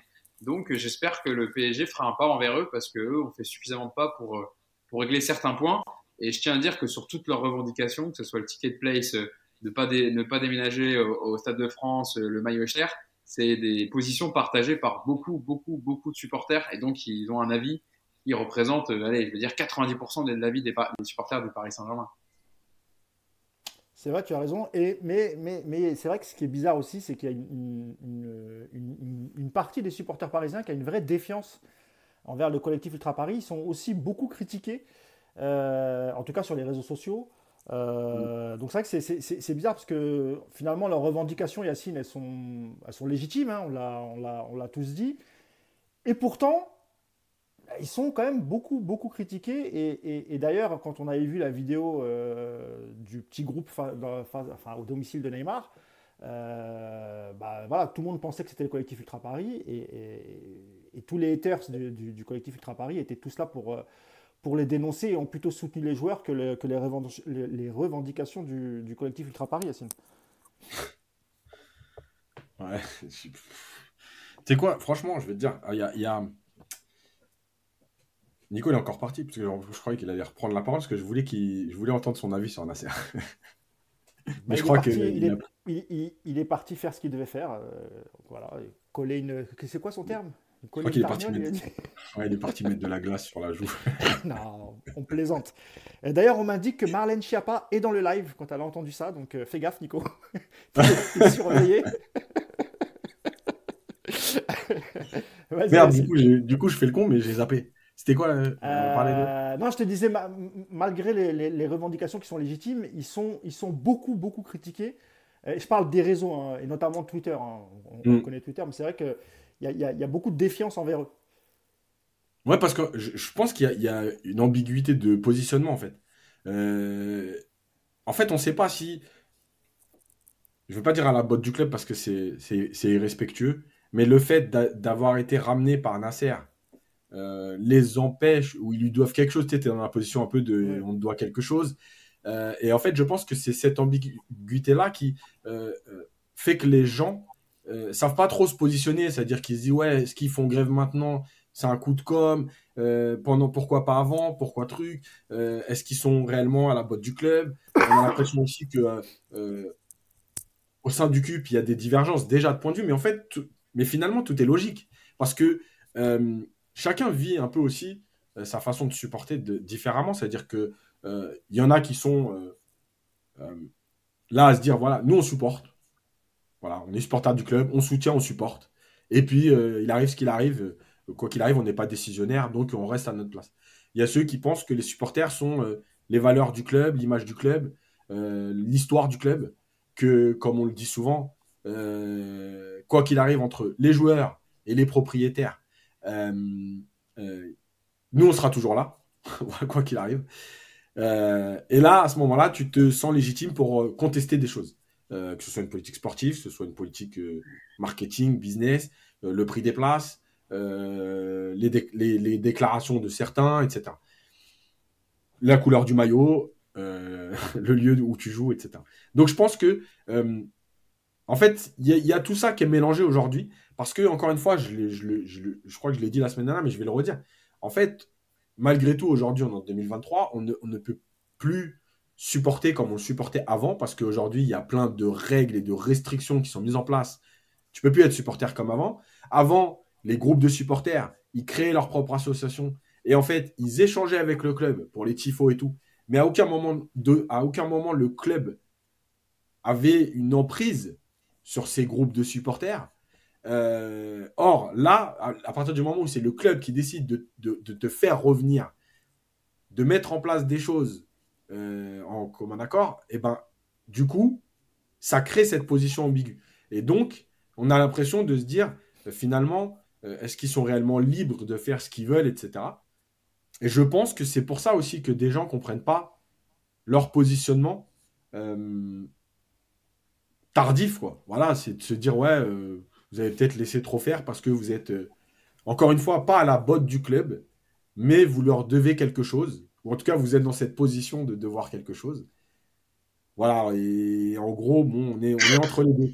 Et, sur les réseaux, en fait, c'est exacerbé parce que comme sur les réseaux, il n'y a pas de nuance. C'est où tu es avec le cube ou tu es contre le cube. Il euh, n'y a personne qui, enfin, très peu qui vont à un moment donné amener de la nuance et dire, bah, on peut être d'accord et contester certaines choses d'avant, sans les défoncer aujourd'hui. Enfin bref, voilà quoi. Non, ouais, je comprends. Nico, est-ce que c'est bon de ton côté? Ouais, Allez, on va essayer. Elle est au, téléphone à côté, mais ça va. Donc je disais, juste pour répondre à, Yacine, là où je pense que vous avez tort, c'est que aujourd'hui les Qataris, les supporters, les ultras, c'est un, un, petit bonus. Ça leur donne effectivement une, euh, un côté, un stade un petit peu plus vivant. Mais je pense pas qu'ils soient prêts à rentrer dans un conflit, dans des problèmes. D'ailleurs, s'ils avaient tant envie d'avoir un stade chaud avec des supporters, ça fait longtemps qu'ils auraient réouvert les associations euh, du côté de Boulogne. Or, euh, on l'a bien vu, euh, dès que dès qu'ils ont donné un tout petit un tout petit un tout, espace de liberté à ces associations, ça a très vite été interrompu. Donc moi, je vois aujourd'hui pas vraiment les Qataris dans cette idée de se dire allez, on va, on va gérer ce dossier, on va écouter leurs revendications. Qu'est-ce qu'ils ont besoin? Qu'est-ce qu'ils en ont vraiment besoin Franchement, ils vont, je, les vois vraiment moi les mettre dehors assez rapidement, surtout si le mouvement se, prolonge. Ils vont remplir la tribune avec des Argentins, des Chinois qui vont effectivement, comme on le disait, vont consommer et puis vont se faire, ils vont gagner encore plus d'argent. Et à l'arrivée, ils vont s'acheter une paix, quoi. Voilà, ils sont. Je trouve qu'il n'y a pas de il n'y a pas dans cette euh, mentalité, dans cette gestion des Qataris, ce, conflit, quoi qu'il arrive avec les supporters. Voilà, ils sont pas là-dedans. En plus, on connaît leur importance à l'image, euh, l'image que ça a donné ces derniers temps. Euh, bon, évidemment, aller devant chez Neymar, je l'ai dit, moi je l'aurais pas fait, même si je pas trouvé que c'était dramatique en soi, mais ça a quand même donné une mauvaise image. Comme les revendications devant la factory, voilà, on parle de ça. En plus, Nasser, je pense que ça a dû super vexer d'entendre ces Nasser d'émission parce que c'est quand même effectivement lui qui a été à l'origine de ça ça lui donne un espèce de, côté. Euh, voilà, c'est le grand Dieu qui a permis que, je revienne. Maintenant, vous me devez fidélité, taisez-vous, chantez. Puis vous n'êtes pas content, c'est comme ça. Voilà, moi, j'ai vraiment l'impression que les Qataris euh, voient les supporters de cette manière-là, par ce prisme-là. Et aujourd'hui, je vois vraiment pas, encore une fois, une seule raison objective qui, qui me fait dire que, ok, bon voilà, ils vont, ils vont malgré tout essayer de régler le problème, ils vont écouter les revendications, ils vont partir dans un conflit peut-être pendant un, deux, trois mois, ouais, j'y crois pas. Vraiment, j'y crois pas. J'aimerais que ce soit le cas, mais honnêtement, je pense que vous êtes euh, assez naïf sur ce, sur ce dossier et que euh, la fin du cube, s'il prolonge ce mouvement, soit assez rapide. Ok, donc euh, ouais, Nico, plutôt pessimiste quant au retour des, des, ultras, en tout cas la saison prochaine, hein, on est d'accord. Ça, ça, dépend. Si, L'an dernier, ils avaient fait la même chose. Hein. Je vous rappelle, la fête du titre, ils l'avaient fait sur le parvis devant le stade. Oui, ils avaient déjà manifesté ils avaient déjà manifesté un mécontentement, encore une fois beaucoup trop tard, mais au moins ils l'avaient fait. À l'arrivée, euh, début août, ils étaient dans le stade, il n'y a rien qui avait changé, pourtant ils étaient tous de retour, ils ont chanté comme si de rien n'était. Donc, euh, moi, soit ils vont, ils vont faire machine arrière, et puis ils seront là début de la saison prochaine, et puis bah, vu qu'ils aiment le PSG, qu'ils n'ont pas envie de se faire virer, ils vont commencer à chanter. Soit effectivement, ils décident que ça a été vraiment la saison de trop et que cette fois-ci, ça peut plus passer. Et dans ce cas-là, à mon avis, ils vont se faire, ils vont se faire jarter du parc assez rapidement. Hein. Euh, Yas, euh, vu que mm. j'arrive pas du tout à lire les, les, coms, c'est pour ça que j'en dis pas beaucoup depuis tout à l'heure. Euh, je sais pas s'il y a des s'il y a des coms ou si des, sur le chat il y a des gens qui réagissent au débat, parce que c'est un débat, je vois, je vois beaucoup beaucoup de coms. Alors, si, si, si tu as quelques coms intéressants. En attendant, juste pour vous dire, les, amis, de ne pas oublier de liker. Il n'y a pas assez de likes, les amis. Je suis à deux doigts de couper le live là. Comment ça On est presque un peu plus de 600, il n'y a même pas 300 likes. C'est pas normal. Donc, euh, on se fait une pause like, les gars. Voilà, on ne dit rien pendant 30 secondes. On vous laisse le temps d'aller liker. Et s'il n'y a pas 600 euh, likes, euh, moi, je coupe tout. C'est fini, c'est terminé. on rentre à la maison. Hein Yas, est-ce qu'il y a des. En fait, sur le chat, c'est un peu partagé. Comme, comme on a dit, ça veut dire qu'il y en a qui disent ils sont à la botte du club. Et tu vois, par exemple, euh, Roman Bernard qui dit au vu de la mainmise du club et du diktat mis en place, finalement les voyages en train, euh, non non c'est pas ça. Euh, ils auront zéro point au club. Pour eux, ça sera d'autres personnes. Tu en gros, on va les remplacer rapidement. Il y a quelqu'un qui a dit en une minute il remplace le cube. voilà. Après il y en a qui disent qu'ils comprennent aussi la grève et qu'ils les soutiennent. voilà, il y a Reggie qui dit ouais ils en ont rien à foutre des supporters. Voilà, c'est encore une fois partagé. Et il y a Arnaud là qui dit euh, Nico a tout dit, si que s'il voit ce qui se passe en Angleterre, à quel moment ça les gênerait de se débarrasser des écrans. Donc euh, voilà, c'est. Je pense qu'en vrai, la, position la plus. Euh, la, plus forte dans, dans les commentaires, c'est vraiment de se dire que le cube peut être remplacé très très vite. Et que ça fera pas peur aux Qataris en fait de les remplacer. Donc c'est plus ça quoi. Et donc ça rejoint ce que dit Nico. On me traite de dictateur sur le, sur le chat, parce que j'ai ah. menacé de couper. je me suis pris pour Nasser El Khalifi, tu vois. Je, voilà, je suis un mec de pouvoir. Non, les amis, je plaisante, évidemment. Celui qui ne veut pas liker, bah, qu'il ne like, like, pas. Hein. C'est pas, ah. pas, pas, la fin du monde. Un commentaire Tom The Best qui dit c'est Nasser qui vient de sonner à la porte. Parce qu'on a entendu euh, la, sonnerie du magasin de la boutique de Nico et sa femme. On a entendu. Où, Marlène, C'est la police. C'est la police, les gars. Il y a quelqu'un qui m'a dénoncé, je crois. bon, euh, les amis, avant de passer au dernier euh, sujet, euh, les coachs pour la saison prochaine, il y a un sujet sur lequel tu voulais revenir, Nico. Et c'est bien que toi et, Hugo soient là, puisque vous avez fait tous les deux une école du journalisme. Je dis ça, c'est par rapport au débat qu'il y a eu hier dans l'after. Il y a beaucoup de gens qui voulaient en parler, donc on va prendre cinq minutes pour, pour parler des comptes parisiens euh, Media Club qu'on appelle, accrédité non pas par le syndicat des journalistes, mais par le, par le club directement. Donc il y a eu un débat hier sur, euh, sur l'After euh, qui ont invité Mourad, la, source, la source parisienne, le compte Twitter de Mourad. et c'est vrai que Daniel a cité mon nom, a cité, je le remercie d'ailleurs, mon ami Daniel, merci beaucoup. je ne cache pas qu'on aurait dû faire un live il aurait dû être là aujourd'hui malheureusement, il y a eu un, empêchement, donc euh, je pense qu'on fera un live avec Daniel euh, la semaine prochaine. On parlera de son nouveau livre et on parlera aussi de l'actualité du, euh, du PSG. Donc, bah moi, je voulais un peu avoir votre avis pendant 5 minutes, parce que j'ai eu pas mal de questions là-dessus. on m'a aussi demandé est-ce que c'est vrai, vous avez pu les accrèdes la saison prochaine? Alors, je fais ce point-là rapidement, puis après, je vous laisse la, parole. Euh, comme, on l'a dit avec Yacine, on a, c'est vrai, reçu un petit coup de fil. Ils n'étaient pas très contents. Euh, le lendemain d'un live, on avait été très critique sur les joueurs, et notamment Yacine sur, euh, Mbappé. Yacine qui a récidivé hier hein, chez nos camarades de Paris Central, hein, et ça a fait beaucoup de bruit. Yacine, je crois que l'extrait a été cité plus de 500 fois, et je te jure, Yacine, j'ai regardé.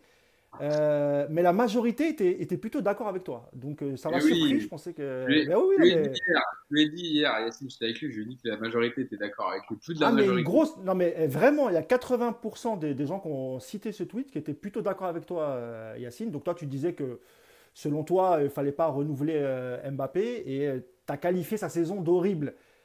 Pas par rapport à ses stats, évidemment, c'est un peu plus profond que ça. Euh, bref, on va pas revenir là-dessus, mais bon, voilà, c'était mm. juste, pour, euh, juste pour revenir euh, là-dessus. donc j'en étais où Oui, effectivement, on a reçu un petit coup de, voilà, on a reçu un petit coup de pression. c'était pas méchant non plus, hein, attention, hein, je dis pas qu'ils nous ont crié dessus, ils ont gueulé, etc. Hein, mais ils n'étaient pas d'accord, ils étaient un peu chafouins, et c'est vrai que ils ont sorti l'argument de désaccréditation en disant voilà, vous n'êtes pas vraiment des journalistes on vous fait de la place euh, pour que vous puissiez assister au, match, euh, euh, pour que vous puissiez faire vos papiers, etc. et en contrepartie, vous n'êtes pas obligé d'être aussi virulent. Sinon, bah, ça ne sert à rien qu'on continue à vous filer les, les ce à quoi j'ai répondu que s'ils voulaient nous les retirer, il n'y avait pas de problème, que nous, de toute façon, les matchs passent à la télé, hein, ça ne nous empêchera pas de, de, débriefer les matchs, de faire nos papiers, etc. Euh, du coup, on a eu une discussion euh, constructive, mais moi, je suis resté sur mes positions. Euh, J'aurais dit voilà, il n'y a, pas a aucun problème. Euh, merci pour tout et, à bientôt. bon, après, ça s'est calmé finalement. On a toujours les accrèdes. après, c'est vrai que pour la saison prochaine, et je pense que c'est pour ça que Daniel hier a dit ça, parce que je pense qu'il a peut-être peut-être qu'il a des infos que j'ai pas. Hein, j'en sais rien. Moi, on me l'a pas encore signifié. Mais je pense que ça va être un peu plus compliqué la saison prochaine parce que je ne vais pas vous cacher que par exemple le compte de Yacine est très très surveillé. Je blague pas vraiment, le compte de Yacine est très très surveillé. Et je pense que l'extrait d'hier, c'est peut-être la goutte d'eau qui a fait déborder le vase. mais, euh, mais voilà, c'est la vie, les amis. Hein. Si on n'a plus la crède, on n'a plus la crède. Et c'est pas pour autant que, que je vais cracher sur le club en disant ah, non, on sera déçu, mais euh, on continuera à dire si le PSG est bon, eh ben, qui sont bons. Et puis s'ils sont mauvais, eh ben, Yacine, il continuera à être virulent pour, le, pour le plaisir de tous. Et puis c'est tout. Enfin, quand je dis Yacine, il y a moi, Nico, il y a, Hugo, etc. Enfin, toute l'équipe de, Paris United. Donc voilà, la vérité, elle est là. Euh, ce que disait Daniel, c'est qu'évidemment que sans le club, on n'a pas d'accréditation là-dessus. Il a raison. Donc c'est vrai que j'ai pas compris pourquoi Mourad il a nié ça, parce que c'est la vérité que ce soit Canal Supporter, PSG Community, euh, Culture PSG, nous, euh, ou bien même Mourad de la source parisienne, évidemment que si tu passes pas par le club, tu n'as pas d'accred, parce qu'on n'a pas de carte de presse. Et, en fait, pour vous expliquer, quand un journaliste qui a carte de presse veut aller en tribune presse, il faut qu'il s'enregistre sur un site qui, est géré par le syndicat des, journalistes, et c'est eux qui, donnent les accrèdes. Nous, n'ayant pas de carte de presse, évidemment qu'on est obligé de passer par le club. Donc le club, en fait, il fait ce qu'il veut. S'il veut les donner, il les donne. S'il veut pas, il a le droit. Là-dessus, moi, je ne peux pas les critiquer. Hein. Ils, ils font ce qu'ils veulent. Quoi. Donc là, pour l'instant, on y est jusqu'à la fin de saison. Et puis on verra la saison prochaine. On verra. Si, euh, en plus, comme on vous a dit, on ne sait même pas si on va continuer tellement ce club, il rend fou. Donc on verra ce qui se passe cet été et tout. Mais, euh, et si on les attend mieux, Yacine continuera à aller au, parc. Enfin, j'espère. Je croise les doigts. Parce que moi, je suis à Nantes, à hein, faire les allers-retours. Sinon, il y a Hugo, il y a Nico. Euh, voilà, Nico, il va, reprendre son ancien métier, c'est pas plus mal. Là-dessus, Nico, tu, voulais dire quoi exactement sur ce que tu as entendu hier dans, dans l'after Parce que toi, tu es un ancien journaliste, hein, Nico, on est d'accord. Hein. là-dessus, il n'y a pas de. Ouais, ouais. Ouais, ouais, moi j'ai fait une école de journalisme. J'ai été encarté pendant 16 ans, je crois, 17 ans, ah. avant d'arrêter parce que j'en avais marre. Mais ouais, ouais, c'est quoi la question du coup, Mousse? Non, mais est-ce que tu, tu, tu, tu, as écouté. Ton avis sur l'échange d'hier Ah, sur l'échange d'hier Oui, voilà, c'est ça. Bah, après, je sais pas si tout le monde a entendu, donc c'est. Mais globalement, même sur le. Ah, globalement, sur les, les, comptes parisiens, ce que tu en penses Est-ce qu'ils ont raison d'être accrédités? Est-ce qu'ils sont, selon toi, à la solde du club, comme Daniel a pu le dire hier dans, dans l'after?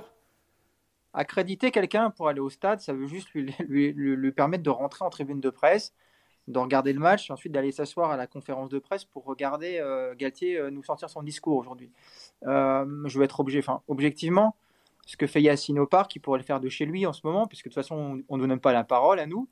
on n'a pas le droit de s'exprimer en conférence de presse parce qu'effectivement, on n'est pas dans les médias traditionnels et puis surtout, on, pourrait fâcher. Donc voilà, c'est toujours plus sympa d'être au stade parce qu'effectivement, tu vois mieux ce qui se passe.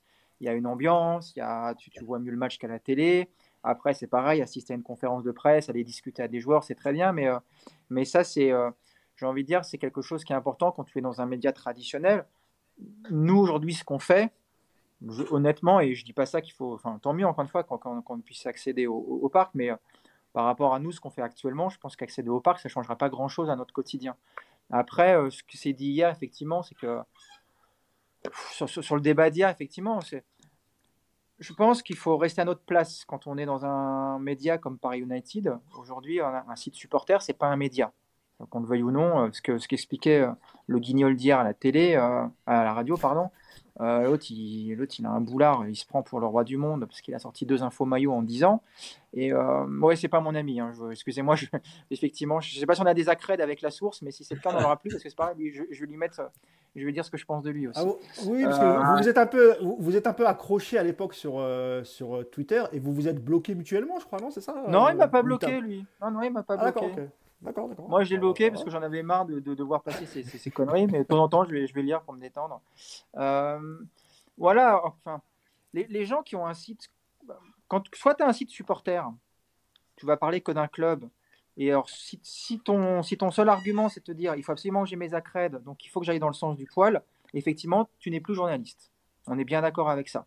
Tu es partisan, tu es, tu es orienté dans, tes, dans ta ligne éditoriale, et effectivement, on n'appelle pas ça un journaliste. Après, aujourd'hui, je ne sais pas comment euh, toi et Yacine vous, vous, percevez au quotidien, mais moi, pour avoir encore une fois travaillé euh, dans ce milieu très longtemps, euh, ce que je fais avec vous, je ne considère pas que c'est du travail de journalisme. Je vous le dis très clairement. Quand je suis avec vous, je me considère plus comme un journaliste. Je suis là comme un supporter du PSG. J'aime la communauté par United. Euh, vous, je vous aime bien, même si il y en a parmi vous que j'aime moins bien, mais c'est comme ça, on fait avec. Mais globalement, je trouve que c'est une jolie famille par United et j'aime bien discuter avec vous. Mais pas comme un journaliste, encore une fois. Un journaliste, c'est quelqu'un qui va, qui va creuser, qui va aller chercher des infos, qui va avoir un travail au quotidien, qui, enfin, voilà, pour, pour moi, c'est n'est pas du journalisme. Ce que font les sites, euh, alors je vais, je vais pas, je vais, je vais essayer de pas nous fâcher avec tout le monde, parce que je sais que notamment Moussa Yassine, vous avez plus d'ancrage que moi sur Paris Native, donc je vais essayer de, de pas, je vais citer personne, voilà, comme ce sera plus simple. vous avez certains sites qui sont très clairement en mode euh, tout est magnifique, vive le PSG, euh, waouh, Messi a réussi un contrôle, c'est formidable, quel grand joueur. Effectivement, ces gens-là, et je comprends que ça puisse énerver les médias traditionnels parce que c'est insupportable. Euh, après, nous, je, trouve je, considère qu'à Paris United, enfin, je ne sais même pas que je le considère, c'est le cas. Euh, nous, on est des supporters euh, très objectifs. On a envie que d'une chose, c'est que le PSG gagne, il joue bien au foot. Quand on voit comment ils se foutent de notre gueule sur certains matchs, bah, nous, on le dit. Voilà, c'est clair, c'est net, c'est précis.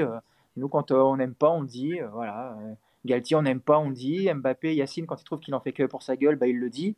Et effectivement, nous, on n'est pas dans une position ultra partisane euh, les supporters, les yeux fermés, tout ça.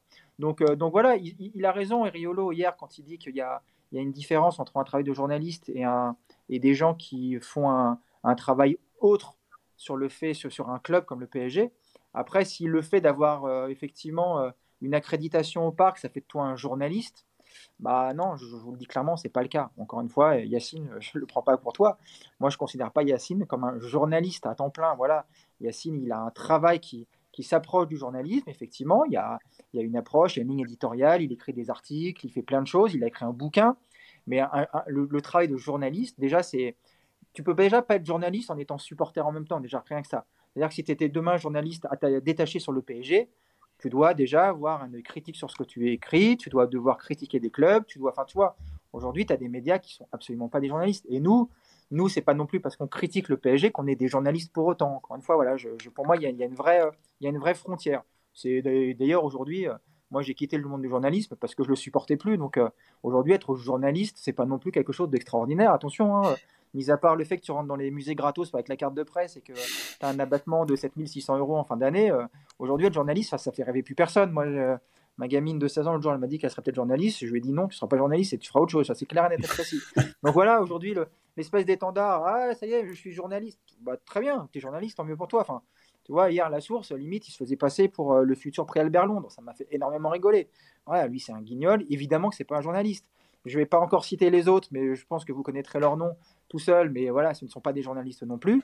Et oui, il y, a une différence. Il y a vraiment une différence, je pense, aujourd'hui. Il y, a une barrière. Après, euh, je dis pas que c'est mieux d'un côté que de l'autre, hein, mais euh, il faut pas se faire passer pour ce qu'on n'est pas. Voilà, voilà comment moi je vois, je vois la chose. Je sais pas si c'était très clair, mais. Euh.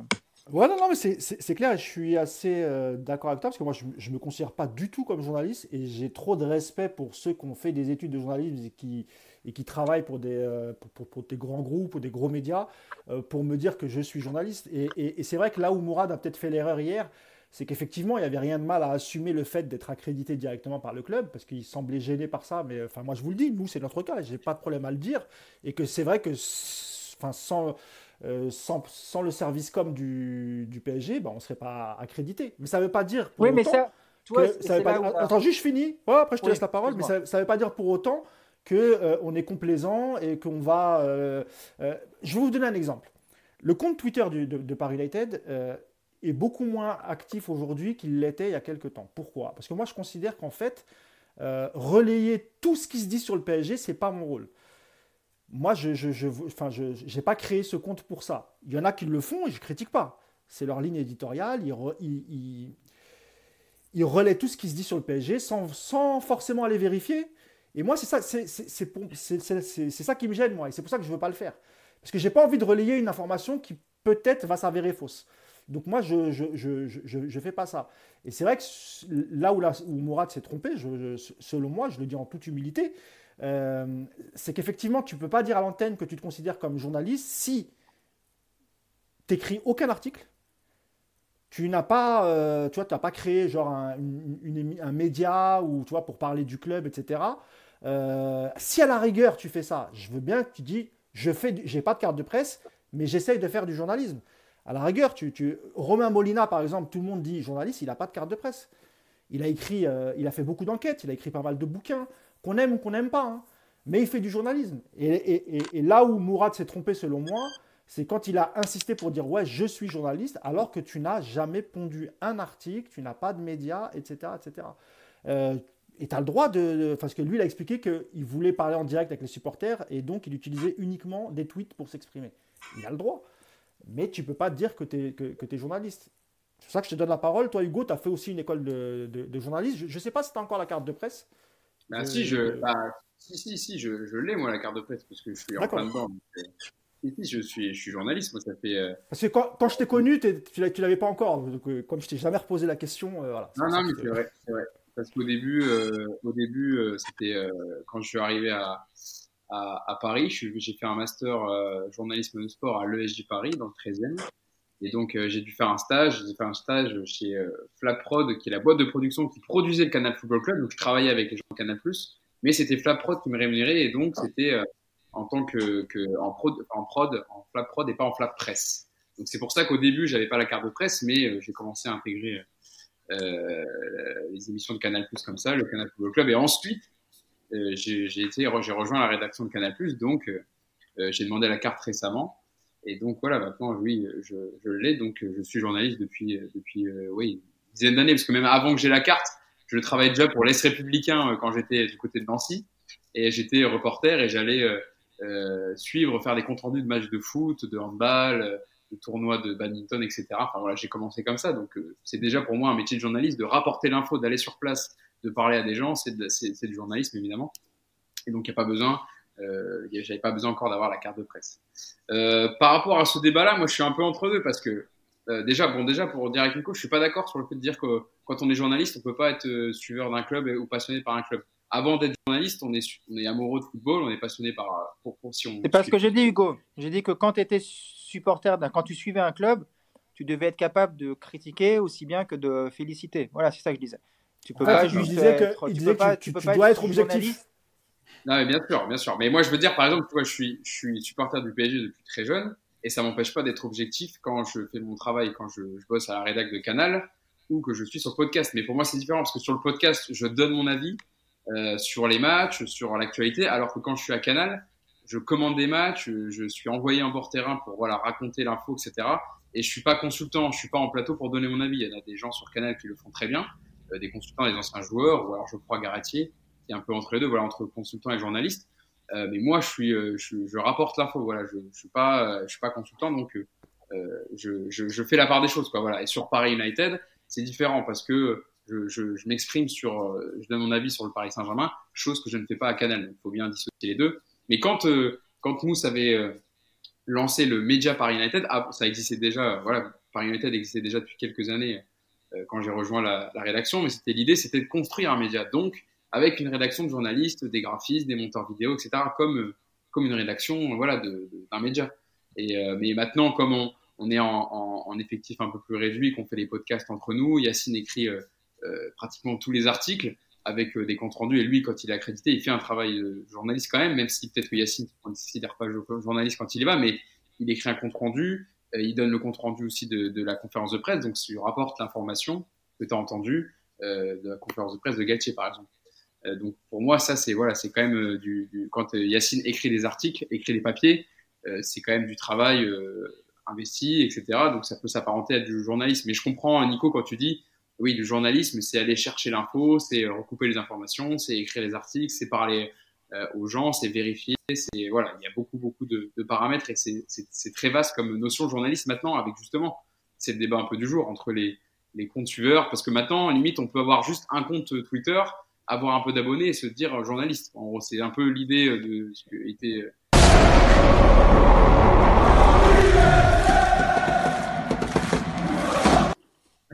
Il y a un jingle qui s'est relancé. Ah, c'est moi parce que j'ai hein. voulu. Désolé, désolé. C'est moi. J'ai voulu, répondre à un... voulu répondre à un message. Ah, pas... mais pourquoi pas, Yacine, si tu veux de temps en temps lancer des jingles comme ça, improviste, vas-y, fais-toi plaisir. Ça pour, euh, pour, conclure, euh, moi, quand je suis à Paris United. de l'année. elle, était pas, elle était pas mal celle-là. Mais quand je suis à Paris United et que je suis sur le podcast, je suis pas journaliste, je suis euh, suiveur assidu du club, suis voilà, passionné de, de football et, et voilà, partant du Paris Saint-Germain. Mais quand je fais mon métier, j'ai la distance nécessaire pour pouvoir analyser un match correctement. Je suis pas dans le supporterisme, mais de toute façon, je pense que vous êtes tous capables de dire que je, fais ce rôle, enfin que j'ai ce rôle-là et que je suis pas euh, obnubilé par un joueur dont je suis fan et donc je ne peux pas critiquer, etc.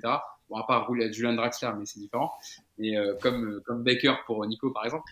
mais mais non, voilà, pour être sérieux, je quand je suis sur le podcast, la majorité la mousse, tu le fais très bien, tu animes le podcast. Quand je l'anime, j'essaye de, d'écrire pas mal mon texte avant, de mettre le classement pour donner des informations sur le Paris Saint-Germain, de reprendre des articles de presse, des déclarations. Donc je suis plus animateur quand je suis euh, sur le podcast que journaliste. Quand je suis à Canal, voilà, je fais plus mon métier de journaliste, effectivement. Eh ben, merci euh, Hugo euh, pour ton éclairage. Merci beaucoup Amigo. Et bah, même question Yacine, rapide, hein, mais voilà, tu, tu as, as, été auteur de deux bouquins, dont un avec Daniel, hein, il me semble. Hein, ah, le premier. C'est ça, avec, Daniel Riolo, le, le, premier. Et le dernier, euh, les hors-jeux du football français, un éducateur en colère, qui est toujours disponible chez Talent Sport. Euh, c'est vrai, Yacine, que quand tu vas au parc, tu fais un vrai boulot de journaliste. Ça, on ne peut pas le nier. Tu es à ton ordinateur, tu, euh, tu retranscris ce que tu vois sur le terrain en direct. Euh, d'ailleurs, je suis toujours surpris parce que tu m'envoies le. Mais moi, je suis toujours en train de dormir en général, mais tu m'envoies le résumé du match assez vite. C'est vrai, hein, euh, donc je le vois que le lendemain, mais, euh, mais je sais comment tu, tu travailles. Est-ce que pour autant, tu te considères comme, comme journaliste ou, comme l'a dit Nico, voilà, tu es, es, un supporter du PSG, mais tu es objectif sans forcément te revendiquer journaliste? Alors, déjà, juste, je réponds à deux trucs parce qu'il y a des gens, j'ai ah, l'impression qu'ils nous découvrent. Donc il y a quelqu'un qui a ah. dit Yacine fait des livres. Donc oui, j'ai écrit deux livres. Et il y a quelqu'un qui nous demandait sur quel site sont publiés les papiers. Donc le site, euh, euh parisunited.fr. Ah bah, les gars, merci euh, beaucoup. on, a un, ouais, on a un site à côté. On fait pas que des, que des vidéos. Donc, euh, donc voilà. Mais, Après, il faut être honnête, Yacine, il faut être honnête. En cette fin de saison, on est tellement écœuré, un peu dégoûté de ce qui se passe, on est beaucoup moins productif. Ça, c'est la, la, vérité. avant, on mettait au moins un ou deux papiers par jour. Mm. Là, honnêtement, depuis ce qui se passe depuis 2-3 mois et tout, euh, bon, ça nous a saoulé, on a baissé un peu les bras. Et c'est ce que je vous disais, voilà, c'est pour ça qu'on se posait la question de savoir si on allait continuer ou pas. Euh, donc voilà. Mais euh, c'est vrai que Yacine est assez prolixe en, en, en, article et il fait, selon moi, un, travail de journaliste. Donc, en fait, moi, je ne je, je, je, me considère pas comme journaliste parce que en fait, je le fais d'une autre façon. C'est-à-dire que quand je le fais, je le fais euh, aussi, euh, j'écris, entre guillemets, de façon journalistique, mais je le fais avec mon œil de coach. Euh, tu vois, par exemple le match, je fais une analyse, je, fais, une analyse un peu du match. Je fais pas, je, je rapporte pas juste les actions, etc. les papiers d'après-match aussi.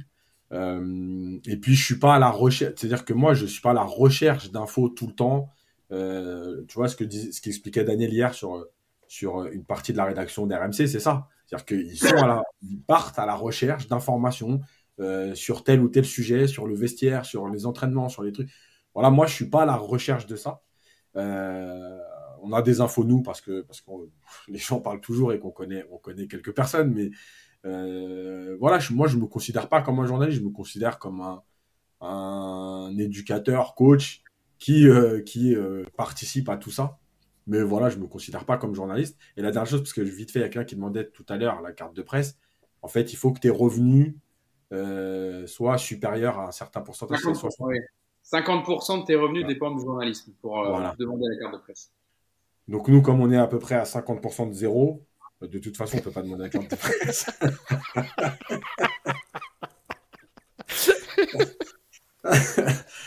mais voilà quoi, c'est tout. Après, non, mais on fait, on essaye en fait de partager euh, une vision du foot, mais pas voilà.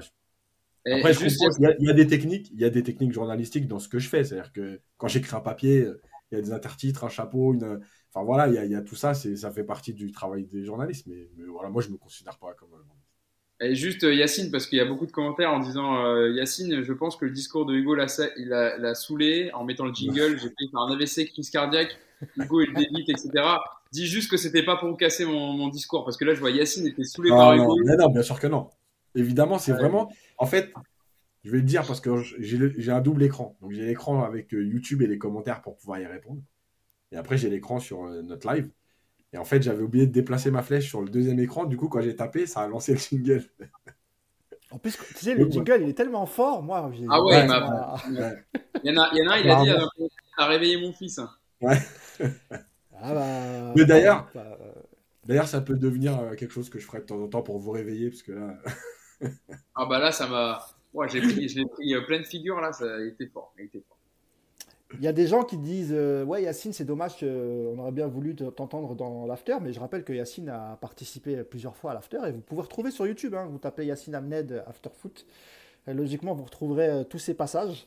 Euh, moi, c'est comme ça que je l'ai connu. Hein. C'est parce que c'était à l'époque de du petit scandale au PSG sur les histoires de quotas, etc. Hein. C'était à cette époque-là que Le fichage ethnique. Le fichage ethnique. C'est quand il bossait avec Fred Hermel, surtout. Ouais, aussi. très très proche. Fred Hermel et Jonathan Macardy. Les deux meilleurs amis de Yacine. bon bah voilà, on a essayé de répondre à... parce que euh, c'est vrai que j'ai eu pas mal de messages et même tout qu'on a, essayé de répondre, mais je, pense qu'un jour on fera peut-être un space sur Twitter, ce serait intéressant, mais même d'avoir l'avis de, de, de, PSG Community, de, de, Canal Supporter, de Culture PSG, de, raconter un peu comment ils bossent, quelles relations ils ont avec le club. Donc c'est, je pense qu'en fin de saison, on, et je sais que Nico, il aime bien les spaces, donc euh, en tant qu'ancien journaliste, et puis ah bah, sera là aussi. Si tu veux qu'on se fâche avec tout le monde, euh, vas-y, on peut, faire ça. non, mais après, on, est, on peut. Nico, il est toujours dans... Mais non, on peut faire un débat sans se fâcher avec les, uns et les autres, c'est rien ça. Non, Moi, je les connais tous. Moi, j'ai aucun problème, que ce soit PSG Community. Euh, Miloud, que, que, je connais très bien, que j'ai côtoyé au Parc des Princes. Je connais aussi Jonathan de Canal Supporter. Je connais Philippe un peu moins de Culture PSG, mais je le connais quand même on s'est, euh, on s'est déjà parlé. Donc moi, je trouve que c'est un sujet qui est intéressant, qu'il faudrait peut-être développer sur un space avec plus de temps et, avec un peu plus d'acteurs. Et même, même la source, même si vous vous appréciez pas, bah voilà, on donne la parole à tout le monde. Donc, euh, donc je pense qu'on va mettre ça en place pour la fin de saison et, euh, on verra, Nico, si tu es, si es chaud ou pas. Voilà. Ah bah, c'est sûr que non, je ne pas là. Mais si je te connais, tu dis toujours non et au dernier moment, tu. tu... Ouais, moi bah, finalement, je vais... monter dans le space. je viendrai, j'insulterai deux, trois mecs et je repartirai. Comme un prince. Et puis je dirais, c'est Yacine qui m'a dit de dire ça. Bon, dernier sujet, messieurs. Euh, alors, on va essayer de prendre 5-10 minutes quand même, euh, parce que euh, le temps passe. t'as, as du temps, Hugo, ça va? Tu bosses pas cet après-midi Tu me dis hein, Non, je, je, vais jouer à FIFA après, donc j'ai un peu de temps, ça va. cool, très bien, c'est un beau programme. Pour une fois, pour une fois que je suis en pro, déjà, je peux être là, donc là, je prends le temps, je prends le temps aujourd'hui avec Ah bah très bien, parce que là il y a une petite info qui est sortie dans Foot Mercato, il me semble, euh, où on parlait euh, des, choix de QSI pour le futur entraîneur. Donc, euh, c'est des noms qui ont déjà été cités du côté du, PSG. D'une part, José Mourinho. lui, c'est le serpent de mer. Hein. Depuis l'arrivée de QSI, ils ont toujours tenté de le faire. Un peu moins peut-être ces dernières années, parce qu'il a peut-être perdu un peu en, crédibilité, l'ami Mourinho. Mais au tout début de, de l'ère QSI, ils en faisaient clairement une, une cible. mais à l'époque, c'était encore un coach qui était très en vogue. Et et il préférait euh, l'Espagne, l'Angleterre, voire, euh, l'Italie. Aujourd'hui, euh, il semblerait que la piste soit très très chaude. Et puis il y a une, deuxième piste, c'est un ancien joueur du, du, PSG qui est plutôt apprécié par les, par les supporters, qui a aussi été coach des, des U19, c'est Thiago Motta. Euh, il semblerait que le PSG, euh, voilà, la finale soit entre euh, José Mourinho et, Thiago Motta, bah, deux profils complètement différents, ne serait-ce que par l'expérience. D'ailleurs, petite info, hein, Zoumana Camara a prolongé d'une saison, parce qu'on parlait d'un départ normalement, mais finalement il sera, il sera là la saison prochaine. Hugo. Il y avait des, il y avait des clubs de Ligue 2 qui étaient intéressés par Zoumana Camara. Hein. Ouais. Lui a réfléchi à, à, partir et au final ils l'ont prolongé d'un an, mais c'était, il, il, a pensé clairement à, aller prendre un club. Hein. En, numéro, en tout ah, cas dans le club euh, numéro 1, pas de chez les 19 en équipe première. Ah, du coup, l'avantage avec Thiago Motta qui a déjà eu les U19, on sait, parce que là, on, sait qu'il n'y a pas beaucoup de, liens entre les U19 et l'équipe première. Je crois que Galtier, voilà, il n'y a pas beaucoup de communication entre les, entre les deux équipes. Je suis même pas sûr qu'il aille voir les matchs des, des, U19. Je, crois que non, non, il y va pas. Mais par contre, il aura mis une sauce après l'élimination contre Dortmund. Exactement. Thiago je pense, c'est un autre. je pense que lui, il sera il sera un peu plus proche des U19. Qu'est-ce que tu en penses, toi, Hugo? Parce que d'un côté, on peut vraiment bien se marrer avec Mourinho. Là, pour le coup, Hugo, on aura besoin de ta carte de presse, parce que sinon, ils veulent plus nous accréditer. Bah, toi, au moins, tu pourras suivre les conférences, tu risques de bien te marrer.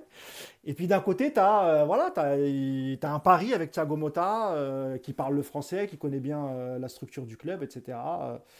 Et toi, tu pencherais pour qui et pour quelle raison? Ben, c'est deux profils, comme tu disais, Mousse, totalement différents. On a d'un côté un Thiago Motta qui connaît très bien l'environnement du club, qui connaît très bien les jeunes du Paris Saint-Germain pour les avoir coachés une saison, qui est un entraîneur euh, qui plaît beaucoup en Serie A. Euh, il a maintenu euh, la, la Spezia la saison dernière. Cette année, il fait une bonne saison avec Bologne, avec des principes de jeu assez séduisant avec beaucoup de transitions rapides. Euh, là, c'est un 4-2-3-1 qu'il a installé, mais on parlait même un moment d'un 2-7-2 et beaucoup de densité au milieu de terrain. Il comptait même le gardien dans dans, dans, dans, dans les milieux de terrain parce que c'était le premier relanceur, etc. Donc il y a des très bonnes idées de jeu euh, faites par, euh, par Thiago Motta en, Italie. D'ailleurs, il n'y a pas que Paris qui s'intéresse à Thiago Motta en France. Hein. Il y a Nice qui est très intéressé pour remplacer Didier Digard et Jean-Claude Blanc apprécie particulièrement le profil de Thiago Motta, Jean-Claude Blanc qui est maintenant à Nice, hein, qui s'occupe de la stratégie euh, sportive de Dineos. Ah, alors que l'alarme a, a, a T'inquiète, il a, il a coupé le son, t'inquiète. De, la boutique de Nico. Euh, Peut-être Thiago Motta qui vient aux affaires. Euh, voilà, donc Thiago Motta qui connaît très bien l'environnement du Paris Saint-Germain, qui, arrive qui arrivera avec une philosophie de jeu assez intéressante. Euh, qui euh, aussi est proche de Nasser Al-Khelaifi, hein, il faut le dire, hein, qui euh, voilà, c'est toujours très bien entendu avec Nasser Al-Khelaifi, et ça quand même, ça compterait pas mal, je pense, puisque Nasser, euh, peut-être, ce serait lui qui déciderait en, discussion avec Campos. Mais le choix de Campos, lui, serait plutôt porté sur José Mourinho, évidemment que tout le monde connaît, qui fait du bon boulot avec l'AS Roma, hein, demi-finale de Ligue Europa. Euh, ils sont d'ailleurs qu'ils ont, ils ont gagné un 0 leur match aller hier face au Bayer Leverkusen. Euh, les tifosi veulent qu'il reste à l'AS Roma, ils s'entendent bien avec ses dirigeants et il a encore fait des louanges au club hier en disant qu'il se, plaisait bien dans le club, que les supporters l'adoraient, qu'il avait une bonne relation avec les propriétaires. Et pour l'instant, les propriétaires de la Roma, ils veulent pas entendre parler d'un départ. Donc déjà, euh, bon, je pense que la situation de Mourinho est peut-être un peu plus compliquée après, euh, point de vue contractuel, mais il peut toujours y avoir des arrangements. Et Mourinho, tu as raison, Mousse, de le dire, c'est un vieux serpent de mer parce qu'il a toujours été euh, cité un moment pour venir euh, au Paris Saint-Germain. Il s'entend bien avec les dirigeants qataris. Euh, et euh, par rapport à José Mourinho, le profil, c'est surtout que par rapport à un, Thiago Motta qui débute, José Mourinho, il a tout gagné, il n'a plus rien à prouver. Donc, il connaît ce genre de vestiaire avec énormément d'ego. Euh, il a déjà gagné avec des champions avec l'Inter et, Porto. Il sait gagner des titres. Et, et s'il y a un truc qui lui plaît pas dans le vestiaire ou qu'il voit quelque chose qui ne lui plaît pas, il le dira. José Mourinho, il aura aucune vergogne parce que là, on parlait de Christophe Galtier cette saison en disant et Christophe Gatti, il veut pas se griller dans sa carrière non plus. Il veut entraîner à l'étranger pour montrer qu'il sait gérer les égaux. Enfin voilà, il veut mettre Messi titulaire, même si euh, ou pas sortir Messi ou pas sortir Mbappé parce qu'il veut pas froisser les égaux. Mourinho, il aura aucune gêne à faire ça parce que lui, il veut évidemment que son équipe euh, déjà travaille et défende. On sait que ses équipes à Mourinho ont toujours quand même très bien travaillé tactiquement, même si c'est pas un très très beau jeu hein, proposé du côté de l'AS Roma. En tout cas, ça défend bien. Et pareil, il y a eu pas mal de soucis défensifs cette saison. Donc déjà, je pense qu'il pourrait corriger euh, euh, ça, José Mourinho. Et voilà, c'est un, entraîneur qui n'a plus rien à prouver. Et, puis aussi, il faut, faut, dire ce qu'il y hein, dans le mercato des, entraîneurs pour cet été, il n'y en aura pas 50 hein, dispo. Hein. Donc euh, José Mourinho, ça paraît euh, d'un point de vue expérience, d'un point de vue management. Alors il y en a beaucoup qui redoutent son management. Moi, je vois pas pourquoi. ils disent ah ça, ça viendrait mettre la pagaille dans un effectif où il y a déjà les pagailles. Mais bon, de toute façon, ça pourra pas être pire que cette saison. Donc pour moi, il remettrait un, un peu d'ordre. Ce serait pas le choix numéro un pour le jeu que je, privilégierais Thiago Motta, mais moi je privilégierais, ce qui de mon avis, Mousse, José Mourinho pour euh, l'expérience, pour remettre euh, un peu euh, de sportif euh, au centre du projet et de dire ce qui va pas quand il le faut. Et Mourinho, il sera pas en dessous de Campos, hein. il sera au même niveau, voire au-dessus. Hein. Je pense à un niveau poids dans le vestiaire et en tout cas sur les décisions. C'est ce qui changera par rapport à Christophe Galtier qui ne peut évidemment rien dire et rien faire parce que c'est pas lui qui a les clés. Donc moi, je privilégierais, je privilégierais José Mourinho pour, euh, pour euh, son aspect tactique, même si c'est pas un grand jeu. De toute façon, Paris Saint-Germain, il n'y a jamais eu un énorme jeu, à part quand il y avait l'or blanc, mais tu avais un militaire qui tournait. Là, avec un jeu basé sur des individualités qui explosent, Mourinho, je pense qu'il arriverait très bien à s'adapter à ça. Tu as eu, as eu quand même une, période avec Emery et une période avec Tourelle où, où, on s'amusait bien aussi. Après, c'est vrai que Laurent Blanc, sur la durée, c'est vrai que ça, ça a duré trois ans et l'effectif n'avait pas beaucoup bougé. Mais oui, tu as raison ça n'a jamais duré très longtemps avec Emery et, Tourelle et euh, ils n'avaient pas l'effectif, enfin pour, pour moi, euh, complet et équilibré qu'avait Laurent Blanc euh, au milieu de terrain. Il n'a jamais retrouvé ça avec d'ailleurs Thiago Motta, Matuidi, Rabiot, Verratti, etc. Mais je suis d'accord. Et, ouais, et, Yacine, le plus gros effectif qu'a géré Mourinho, ça reste le, le Real Madrid. mais même au Real Madrid, tu n'avais pas cette configuration où tu avais trois énormes stars titulaire.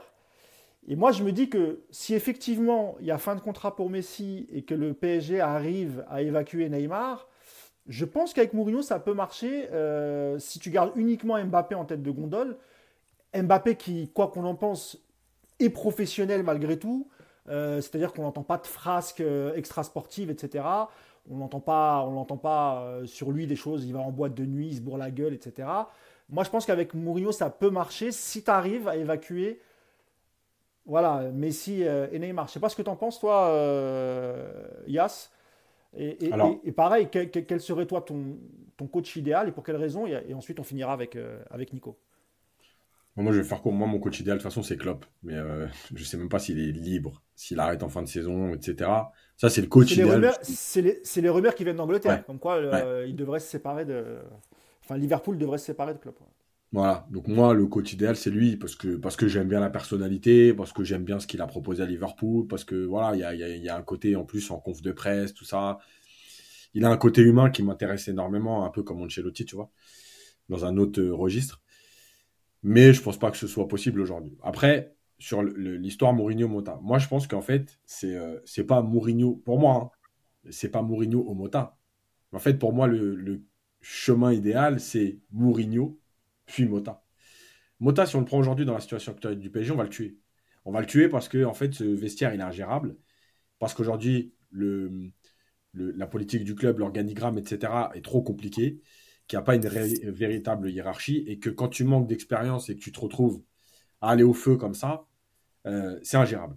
Donc je pense que Mota, il faut se le garder de côté parce qu'il aime le club, parce que ça a l'air d'être un coach avec beaucoup d'idées, qui les mettent en place. On le voit, malgré tout, il a eu quand même des, passages dans des clubs où ça a duré euh, très peu de temps. Il a été viré parce que c'est difficile de mettre en place tes. Tu sais, as plein d'idées quand tu es coach. et puis après, quand tu arrives sur le terrain, c'est autre chose.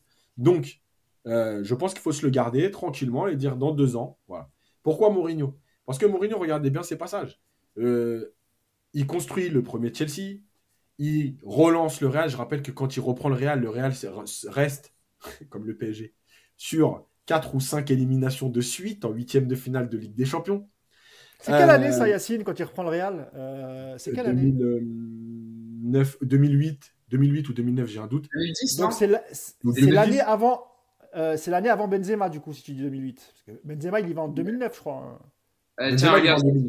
Hein je viens de checker, Mourinho, c'est 2010-2013. Voilà, Donc il revient, voilà. Et il y a d'ailleurs Benzema et l'Argentin, l'attaquant qui sont euh, tous les deux. Higuain, euh, Higuain. Higuain, voilà. Bref. Et donc, en fait, le truc, c'est que Mourinho, c'est un mec qui euh, aussi a relancé l'Inter de Milan. voilà, il y a tout ça. Je pense que Mourinho, c'est un mec qui va, effectivement, ça va aller au conflit, effectivement, il va avoir des clashs, effectivement, ça va être tendu. Malgré tout, puisque de toute façon, je pense que tu vas garder Mbappé, on va, va pas s'éclater avec Mourinho dans le jeu, même si, attention, euh, moi, je veux pas réduire Mourinho. Tu sais, la légende, euh, il a fait jouer Eto arrière gauche. Parce que, en fait, c'est comme toutes les légendes du foot. Eto, il a juste défendu 30 minutes en deuxième mi-temps à arrière gauche parce que Mota avait pris rouge et que l'Inter était à 10. Mais nous, nous faites pas croire que ce fameux match à Barcelone, Samuel Eto'o a joué latéral gauche de la première à la 90e minute. Ça, c'est une énorme légende. Donc, euh, l'aller, vous pouvez revoir le Inter-Barça du match aller. L'Inter met une leçon de foot au Barça. Euh, et le Chelsea de Mourinho était aussi une équipe qui savait jouer. La Roma, ils n'avaient pas gagné de titre européen depuis je ne sais pas combien d'années. Peut-être même c'était leur premier, je crois. donc, il les a emmenés, même si c'est que l'Europa League, malgré tout, c'est l'Europa League, c'est une Coupe d'Europe, c'est au niveau de la Roma, il l'a prise. Euh, et même, Manchester United, hein, avec qui c'était pas une grande réussite, mais il gagne une Ligue Europa avec Manchester United. C'est-à-dire que. Mais voilà. Donc c'est un homme de titre, hein, Mourinho quand même. Malgré tout, c'est un homme de titre. Hein. Donc Tous les clubs où il a été, il a eu un titre. Je pense qu'on s'éclatera pas forcément dans les gros matchs de Ligue des Champions, mais par contre, il y aura de la cohérence. Euh, dans les matchs de championnat, je pense qu'il est capable de faire jouer le PSG. Mais en tout cas, ce qui est sûr, c'est qu'il va ramener de la rigueur, de l'exigence, parce que quand il faudra défoncer des joueurs en conf de presse, il va pas mettre de gants, lui. Rappelez-vous l'histoire de Benzema, euh, euh, je ne pars pas à la guerre avec un, chat, je préfère avoir un tigre. Euh, voilà, en attendant, Benzema, on voit bien que ça lui a servi. Il y a, aussi chez, chez Mourinho, je pense, malgré tout, une compatibilité avec Mbappé. Et puisque Mbappé est ton, ton phare, euh, enfin le, joueur numéro 1, etc. Il y a une compatibilité parce que Mourinho aime aussi beaucoup les équipes de transition. Donc, euh, ça correspond aujourd'hui à Mbappé.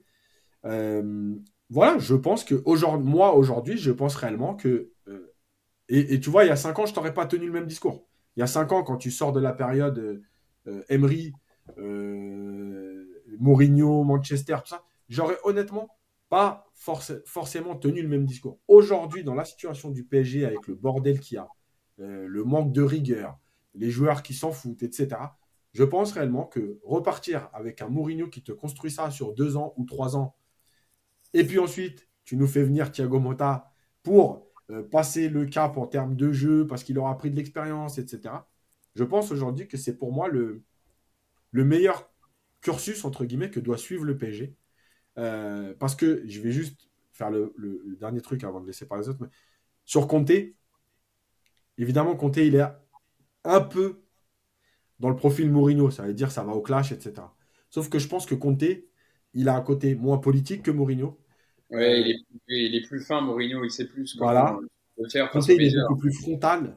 Et quand on voit sa déclaration, euh, notamment euh, à Tottenham, là, avant de se faire virer, enfin, Mourinho, il a déjà attaqué ses clubs, il a déjà attaqué euh, les joueurs, mais jamais de façon aussi frontale. C'est pas, pas possible, tu vois.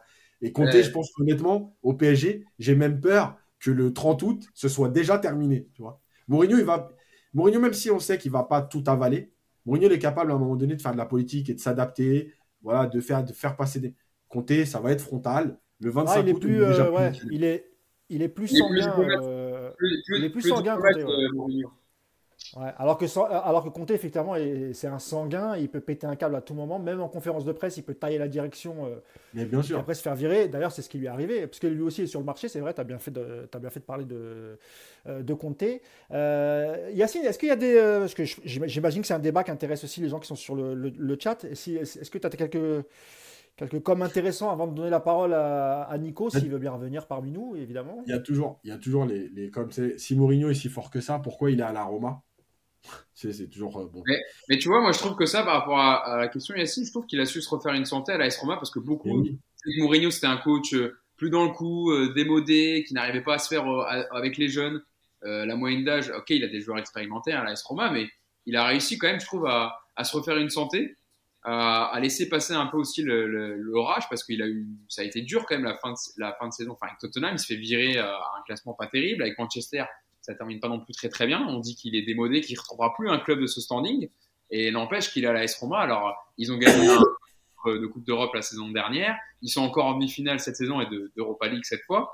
Donc, il y a quand même une continuité. On dit que Mourinho, c'est un entraîneur de deux, deux saisons. Après, euh, c'est compliqué. Mais là, il fait du bon travail et les supporters et les propriétaires euh, veulent qu'il continue, donc c'est que ça se passe euh, ah, bien T'as pas tort dans ce que tu dis, parce qu'il y a Ancelotti, t'es un peu dans ce cas, dans, Ancelotti, un peu dans ce cas-là aussi. Hein. Rappelez-vous. Hein, oui, il est parti à euh, Everton.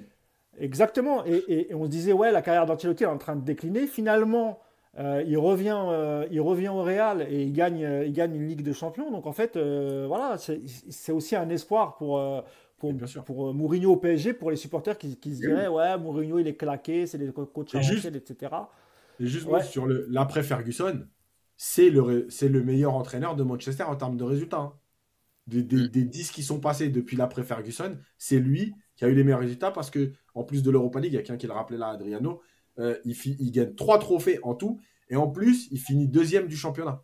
Euh, vous regardez sur les dix dernières saisons de Manchester, ça a dû arriver une seule fois. Donc, je crois que c'était c'était David Moyes qui avait succédé à. C'était Moyes qui avait succédé à. c'était c'était le. Comme tu le dis, si, on tient le même discours, euh, quand au moment où Ancelotti est à Everton, on dit quoi? Ah, mais si Ancelotti est si fort, pour qu'est-ce qu'il faut à Everton? Bon, l'année d'après, il va juste prendre une. Tu sais que moi, j'étais, tu sais que moi à l'époque, j'étais dégoûté de ça. Hein. J'étais dégoûté qu'il aille à Everton et je me dis, mais pourquoi on, pourquoi on lui dit pas de revenir Ancelotti? Moi, je, je, rêverais, je veux voir encore Ancelotti au PSG. Et, moi, je l'avais dit la dernière fois, je dis si vraiment le Real veut s'en séparer pour la saison prochaine, parce qu'il y a des rumeurs, Pochettino, il y a plein de rumeurs, euh, ben moi, je, voilà, je, serais pour. Euh, Nico, tu nous entends, mes camarades? Tu peux pas ah, parler Donc, on n'aura on aura pas ton avis sur les coachs. Tu nous donneras la prochaine fois. De toute façon, Nico, on le sait, Mourinho, je pense qu'il est d'accord. je vous dis rapidement, parce que j'ai trop de monde. Vas-y. Qu'est-ce qu'il dit, Attendez. Je vais mettre dans un petit. Qu'est-ce qu'il dit euh C'est pas pratique. Hein. C'est terminé le vendredi va... après-midi, moi je vous l'ai dit. Hein. Il, va, il va finir dans la rue, euh, euh Mousse, Nico. Mousse, on attend. Attends, vas-y, Nico, vas-y. Vas Dis juste, alors très rapidement, parce que j'ai beaucoup de monde et je vais vous dire au revoir. Et euh, moi, je vous ai entendu. Évidemment, Mourinho à 2000% pour mettre un petit coup de pied, un pied au cul à cette bande de feignasses, voilà, tout simplement. Quoi. Toutes les considérations tactiques, tout ça, je pense qu'aujourd'hui, il faut qu'on les oublie on a un coach qui va enfin voilà, qui va mettre de l'ordre, donc euh, Mourinho à 100%. Bon, bah, je te laisse aller mettre de l'ordre dans la boutique à ton tour, euh, Nico. On te souhaite euh, bon courage, bonne chance, et puis à bientôt, Nico. Ciao. Allez, bon courage, Nico. Hein. Eh, on, est, tous d'accord sur Mourinho. Hein. Mousse, t'es plutôt de quel team, toi? Écoute, moi, je. Ouais... Vas-y, vas-y, vas-y. parce que je voulais juste qu'on réponde à c'était un commentaire qui dit, euh, vu comment, c'était sur Ancelotti, euh, qui dit ouais, vu comment il est parti, il reviendra jamais. Alors je rappelle que Ancelotti n'est pas mal parti du PSG. Il y a une période, la fameuse avant Reims là, euh, enfin la défaite à Reims, etc., où il vit mal le fait d'être remis en question alors que c'est, on lui a vendu un projet. Ensuite, il n'a pas été viré, il faut le rappeler.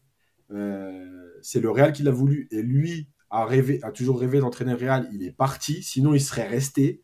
Donc, arrêtez de aussi réécrire l'histoire de ce côté-là. Il n'y a jamais eu de clash, il y a eu des tensions, il y a eu des, un mauvais ressenti d'Ancelotti à un moment donné qui s'est considéré un peu trahi parce qu'on lui dit tu vas construire un truc, et puis au bout de deux défaites, on est là à te dire euh, euh, tu vas sauter. Donc voilà, mais ça c'est jamais. Il a, il, a, il, a, aussi été déçu par euh, Leonardo, il me semble. Voilà, exactement. Euh, il avait une très très bonne relation au début euh, du projet QSI euh, quand Leonardo le fait venir. Et puis ensuite, il a constaté que Leonardo prenait vraiment toujours le parti des dirigeants. Il n'a pas forcément cherché à le défendre. Et il a été un peu déçu. Tu rappelles l'épisode du, match contre, contre Reims. Et effectivement, il a été, il a été un peu déçu. Mais moi, j'ai toujours entendu dire que malgré tout ça, parce qu'il y avait une véritable admiration de Nasser El Khalifi envers Ancelotti et que les deux hommes s'entendent jusqu'à aujourd'hui s'entendent plutôt bien. Donc euh, c'est pas c'est pas impossible. Maintenant, il faut voir euh, la suite de sa carrière. Mais pour répondre à ta question, Hugo, moi je, je suis assez d'accord avec euh, Yacine sur, sur le timing. C'est-à-dire que je préférais démarrer avec peut-être Mourinho, laisser un peu d'expérience à Mota et, il reviendra un peu plus tard. peut-être que ça serait bien qu'il reprenne parce qu'il y a peut-être un jeu des chaises musicales. Hein. Si Mourinho vient, peut-être que la Roma, tu, je crois que c'est toi qui le disais. On va prendre Gadget. non, non, non. je pense pas, non. Euh, non, je pensais plutôt à Thiago Motta. Non, Thiago Motta. C'est l'Inter, c'est l'Inter qui est très, qui est très intéressé aussi ah, par Thiago Motta. Pour remplacer euh, Simone Inzaghi. Euh, pour remplacer Simone eh Inzaghi. Ben, Simone Inzaghi, il ira à la Roma. S'ils prennent la Ligue des Champions, je ne sais pas si Inzaghi sautera, mais, mais, voilà. En tout cas, il n'y a, pas que le PSG qui est intéressé par Thiago Motta. Ah ouais, mais comme je vous disais, ouais, Mourinho, ça peut être intéressant sans, sans Neymar et Messi. Je pense que ça, ça serait, ça serait un, mm. pour lui, ça serait difficile. Euh, parce qu'encore une fois, parce que je, lisais euh, quelqu'un qui m'a repris en me disant Ouais, mais non, mais Mourinho, il a déjà géré des grands joueurs. J'ai pas dit le contraire. Mais trois en même temps dans la même équipe. Ah, de toute façon, personne. Dans cette... Personne l'a fait, ça existe nulle part. voilà. Donc c'est pour ça que je disais ça. Mais je pense que Mourinho, avec simplement Mbappé, euh, renforcer un peu l'équipe, etc., je pense qu'il n'y aura pas de souci. Et je pense même que ça ne déplairait pas à Mbappé. Je pense qu'Mbappé, se faire coacher par un mec comme Mourinho, je pense que ça peut, ça peut lui plaire, voir enfin, en termes d'entraînement, de rigueur, etc. je pense que ça peut, ça peut, ça peut matcher. Donc, écoute, on verra, mais ça a l'air, ça, a l'air quand même chaud la piste Mourinho, hein, même si à la Roma, etc. Parce que Mourinho, ce genre de coach, il peut pas se faire retenir par un club. S'il veut partir, il partira. Ah il y a des coachs qui peuvent pas. Lui fait partie de ceux qui, c'est lui qui décide de son avenir. S'il dit non, moi je veux pas continuer. Et puis, je crois qu'il est encore sous contrat, Yacine. Hein, donc du ah coup, oui, oui. il est encore. Voilà. Et, et ils sont ils, sont, septième du championnat aussi. Il faut voir aussi à la fin de saison parce que s'il part sur une sur une Ligue Europa, il leur offre une Ligue Europa après leur avoir offert une Ligue Europa conférence. Je pense qu'il pourra partir euh, tranquillement avec deux trophées ramenés et une position et euh, une qualification pour euh, pour la Ligue pour la Ligue des Champions. Ouais, si tu gagnes la Ligue Europa. Ah, il me semble que tu es reversé, ouais, ça. Donc, il peut partir sur un, tu vois, sur une, sur une, sur une situation comme ça aussi. Hein il, faut, il, faut, il faut aussi voir les moyens euh, qu'aura le PSG, parce qu'on dit oui, le PSG cet été va pouvoir recruter, le fair play financier, on va le mettre de côté, etc. Ça aussi, ça peut être un problème. Quand tu as un mec comme Campos, même s'ils s'entendent bien, euh, c'est des amis, etc., euh, on sait que Mourinho, en termes de, de, de, mercato, il est très exigeant. Quand il est arrivé à la Roma, pour le faire signer Mourinho à la Roma, il a fallu lui apporter les joueurs qu'il avait besoin. Ils ont dépensé énormément d'argent. Euh, donc là aussi, il faudra voir le duo. Est-ce que ça va pas, ça va pas se friter au bout d'un moment parce qu'ils sont pas d'accord sur les trucs. Euh. alors que Mota, euh, je pense qu'il serait tellement content de, de, diriger le PSG, de coacher le PSG, que lui il se contentera déjà de l'effectif qu'il a là. Et puis après, il façonnera à sa façon, tu vois. Donc écoute, ouais, Mourinho, moi en tout cas, j'ai envie de voir ça. Au moins une fois au PSG, ça serait marrant. Et ça serait marrant, et je pense que même si on. Ça serait une sorte de saison, tu vois, la saison d'Ailodic, Yacine, tu vois. C'est-à-dire, euh, c'est pas beau, mais tu kiffes parce qu'il y a des victoires. Hmm. Tu Il y a un état d'esprit. Exactement. Et je pense que c'est un des rares qui peut, euh, qui, peut euh, insuffler ça dans, dans, ce vestiaire. Mais encore une fois, je répète, hein, sans Messi et sans Neymar. Et je pense que là, il, sera, il, peut faire un, bon truc. Bon, écoute, on verra. De toute façon, c'est que le début hein, des rumeurs. Vas-y, vas-y, et après on termine. Le seul, le seul petit problème qui pourrait se poser avec Mourinho, c'est que Mourinho, pour regarder dans tous ses clubs, en fait, il veut toujours le plus gros salaire enfin, est au-dessus du plus gros salaire du joueur. Euh, parce qu'il considère que l'entraîneur doit être. Il a peut-être changé, Yacine. Il a peut-être changé aujourd'hui. J'ai dit peut-être, c'est pour ça que j'ai dit peut-être. Le problème, c'est que là, si tu t'alignes sur euh, le plus gros salaire du club, euh, là, c'est compliqué. C'est à, 4 millions par mois, hein, si, tu, si, tu, veux être Mais en même, temps, en, même temps, il était malin, Mourinho, de réclamer ça. Parce qu'à chaque fois qu'il s'est fait licencier, il a pris des millions d'euros, le type. Tu vois. Il est blindé sur 25 générations, Mourinho. Parce qu'on a tendance à oublier le, licencié, le deux fois licencié de Chelsea, euh, euh, euh ah, Real, Manchester, Tottenham. Euh, ah, il, est, il, est, plâtré. Donc si on lui propose 10 millions par saison, je pense que lui, ce qui l'intéresse, c'est de revenir au, haut niveau en Europe et, je pense que ça peut le faire. Écoute, on verra. dernière chose, vas-y, vas-y. Je réponds à, Il y a eu deux, trois messages sur le mercato. Vas-y, vas-y, vas-y. On va parler du mercato un peu plus tard, parce que comme l'a dit Mousse, si on reprend pas toutes les infos qui sortent sur Twitter, c'est pas pour en parler dans le podcast. Parce que les Amrabat et tout, je vois bien que c'est en ce moment, ça. Ça revient là après la Coupe du Monde. Ça revient sur la table. Mais aujourd'hui, on va pas commenter parce que vu que, le, vu PSG ou certains journalistes ont annoncé que le PSG allait quand même avoir une enveloppe, etc., là, ça va être le festival des noms. Donc, le mercato, on en parlera, mais on en parlera quand il y aura des trucs un peu, un peu solides, parce que sinon, la liste, on va refaire un podcast de 3h30 sur des noms qui vont jamais venir. Donc, euh, voilà. Ah là, mais, mais, Marocains, là, ils sont comme des oufs. Là, là ils se disent, ah, Hakimi, puis ça me rabatte, là, les Marocains, ils vont, ils vont devenir fous. Là, ça, là, ça va être. Euh, écoute, moi, je, J'aime bien le profil d'Amrabat. Moi, ce qui me fait flipper un peu, c'est on a pris beaucoup de joueurs comme ça et finalement au PSG, il n'y a pas eu la réussite attendue. Donc je ne sais pas quoi dire. Et puis je sais que il y a un truc avec Barcelone aussi. Euh, et puis lui, il serait très très chaud pour y aller. Donc euh, écoute, on en ouais, puis avant de voir, avant, tu vois encore une fois, vite fait pour finir là-dessus, parce qu'on parlait des coachs. Encore une fois, voir des noms apparaître alors qu'on n'a pas le coach, moi ça me pose problème parce que parce que ça veut dire aussi qu'on est en train de travailler sur un recrutement qui va pas correspondre au, coach, entre guillemets. Alors, ça veut pas dire qu'Amrabat ne peut pas jouer avec tous les coachs, c'est pas ce que je suis en train de dire, mais puisqu'on n'arrête pas de dire qu'à un moment donné, le coach doit avoir son regard par rapport à ce qu'il veut mettre en place, on parle déjà de recrue alors qu'on n'a pas encore le coach. Alors évidemment, tu vas pas attendre d'avoir le coach jusqu'au bout parce que, si tu traînes, tu vas pas faire ton recrutement comme l'année dernière le 31 août. Mais malgré tout, quand je vois les profils qui sont annoncés, moi je vois encore des profils qui sont totalement différents Et, ça me dérange, voilà. Donc, on va déjà essayer d'avoir le coach avant d'avoir les recours. Bah, écoute, on, verra, c'est que le début des, rumeurs, parce qu'il y, a, aussi une chose chez Campos, il y a, le choix sportif, donc qui pourrait coller avec le, coach. Amrabat, c'est typiquement un joueur qui pourrait coller avec Mourinho, je pense qu'on est tous d'accord, l'esprit un peu guerrier, etc. Et puis, tu as aussi les finances du club, tu as des joueurs sur lesquels tu veux miser pour espérer une plus-value à la revente. Quand j'entends les, les frères Thuram, par exemple, euh, alors évidemment, ils ont du talent, hein, mais je pense qu'il y a une, partie du cerveau de, Campos qui se dit il est bon et c'est un joueur qu'on va pouvoir revendre. Euh, ça n'a jamais été la politique du PSG sous QSI de faire mm. des, plus-values sur le joueur. Il y en a eu très peu, il y en a eu quelques-uns, mais ce n'est pas la, politique, donc on verra. Messieurs, il est presque 4 heures. On a 2 heures, heures, et quart. 2 heures et quart. Bah, euh, parfois, les gens disent qu'on est, c'est trop court. Bon, voilà, vous, avez, vous en ah, avez jusqu'à vous en, vous en avez jusqu'à lundi euh, ou dimanche. Je ne sais pas quand est-ce qu'on fera le débrief de, euh, de, de, PSG Ajaccio, mais euh, de toute façon, il y aura un débrief. Donc, rendez-vous soit dimanche, soit lundi, les amis.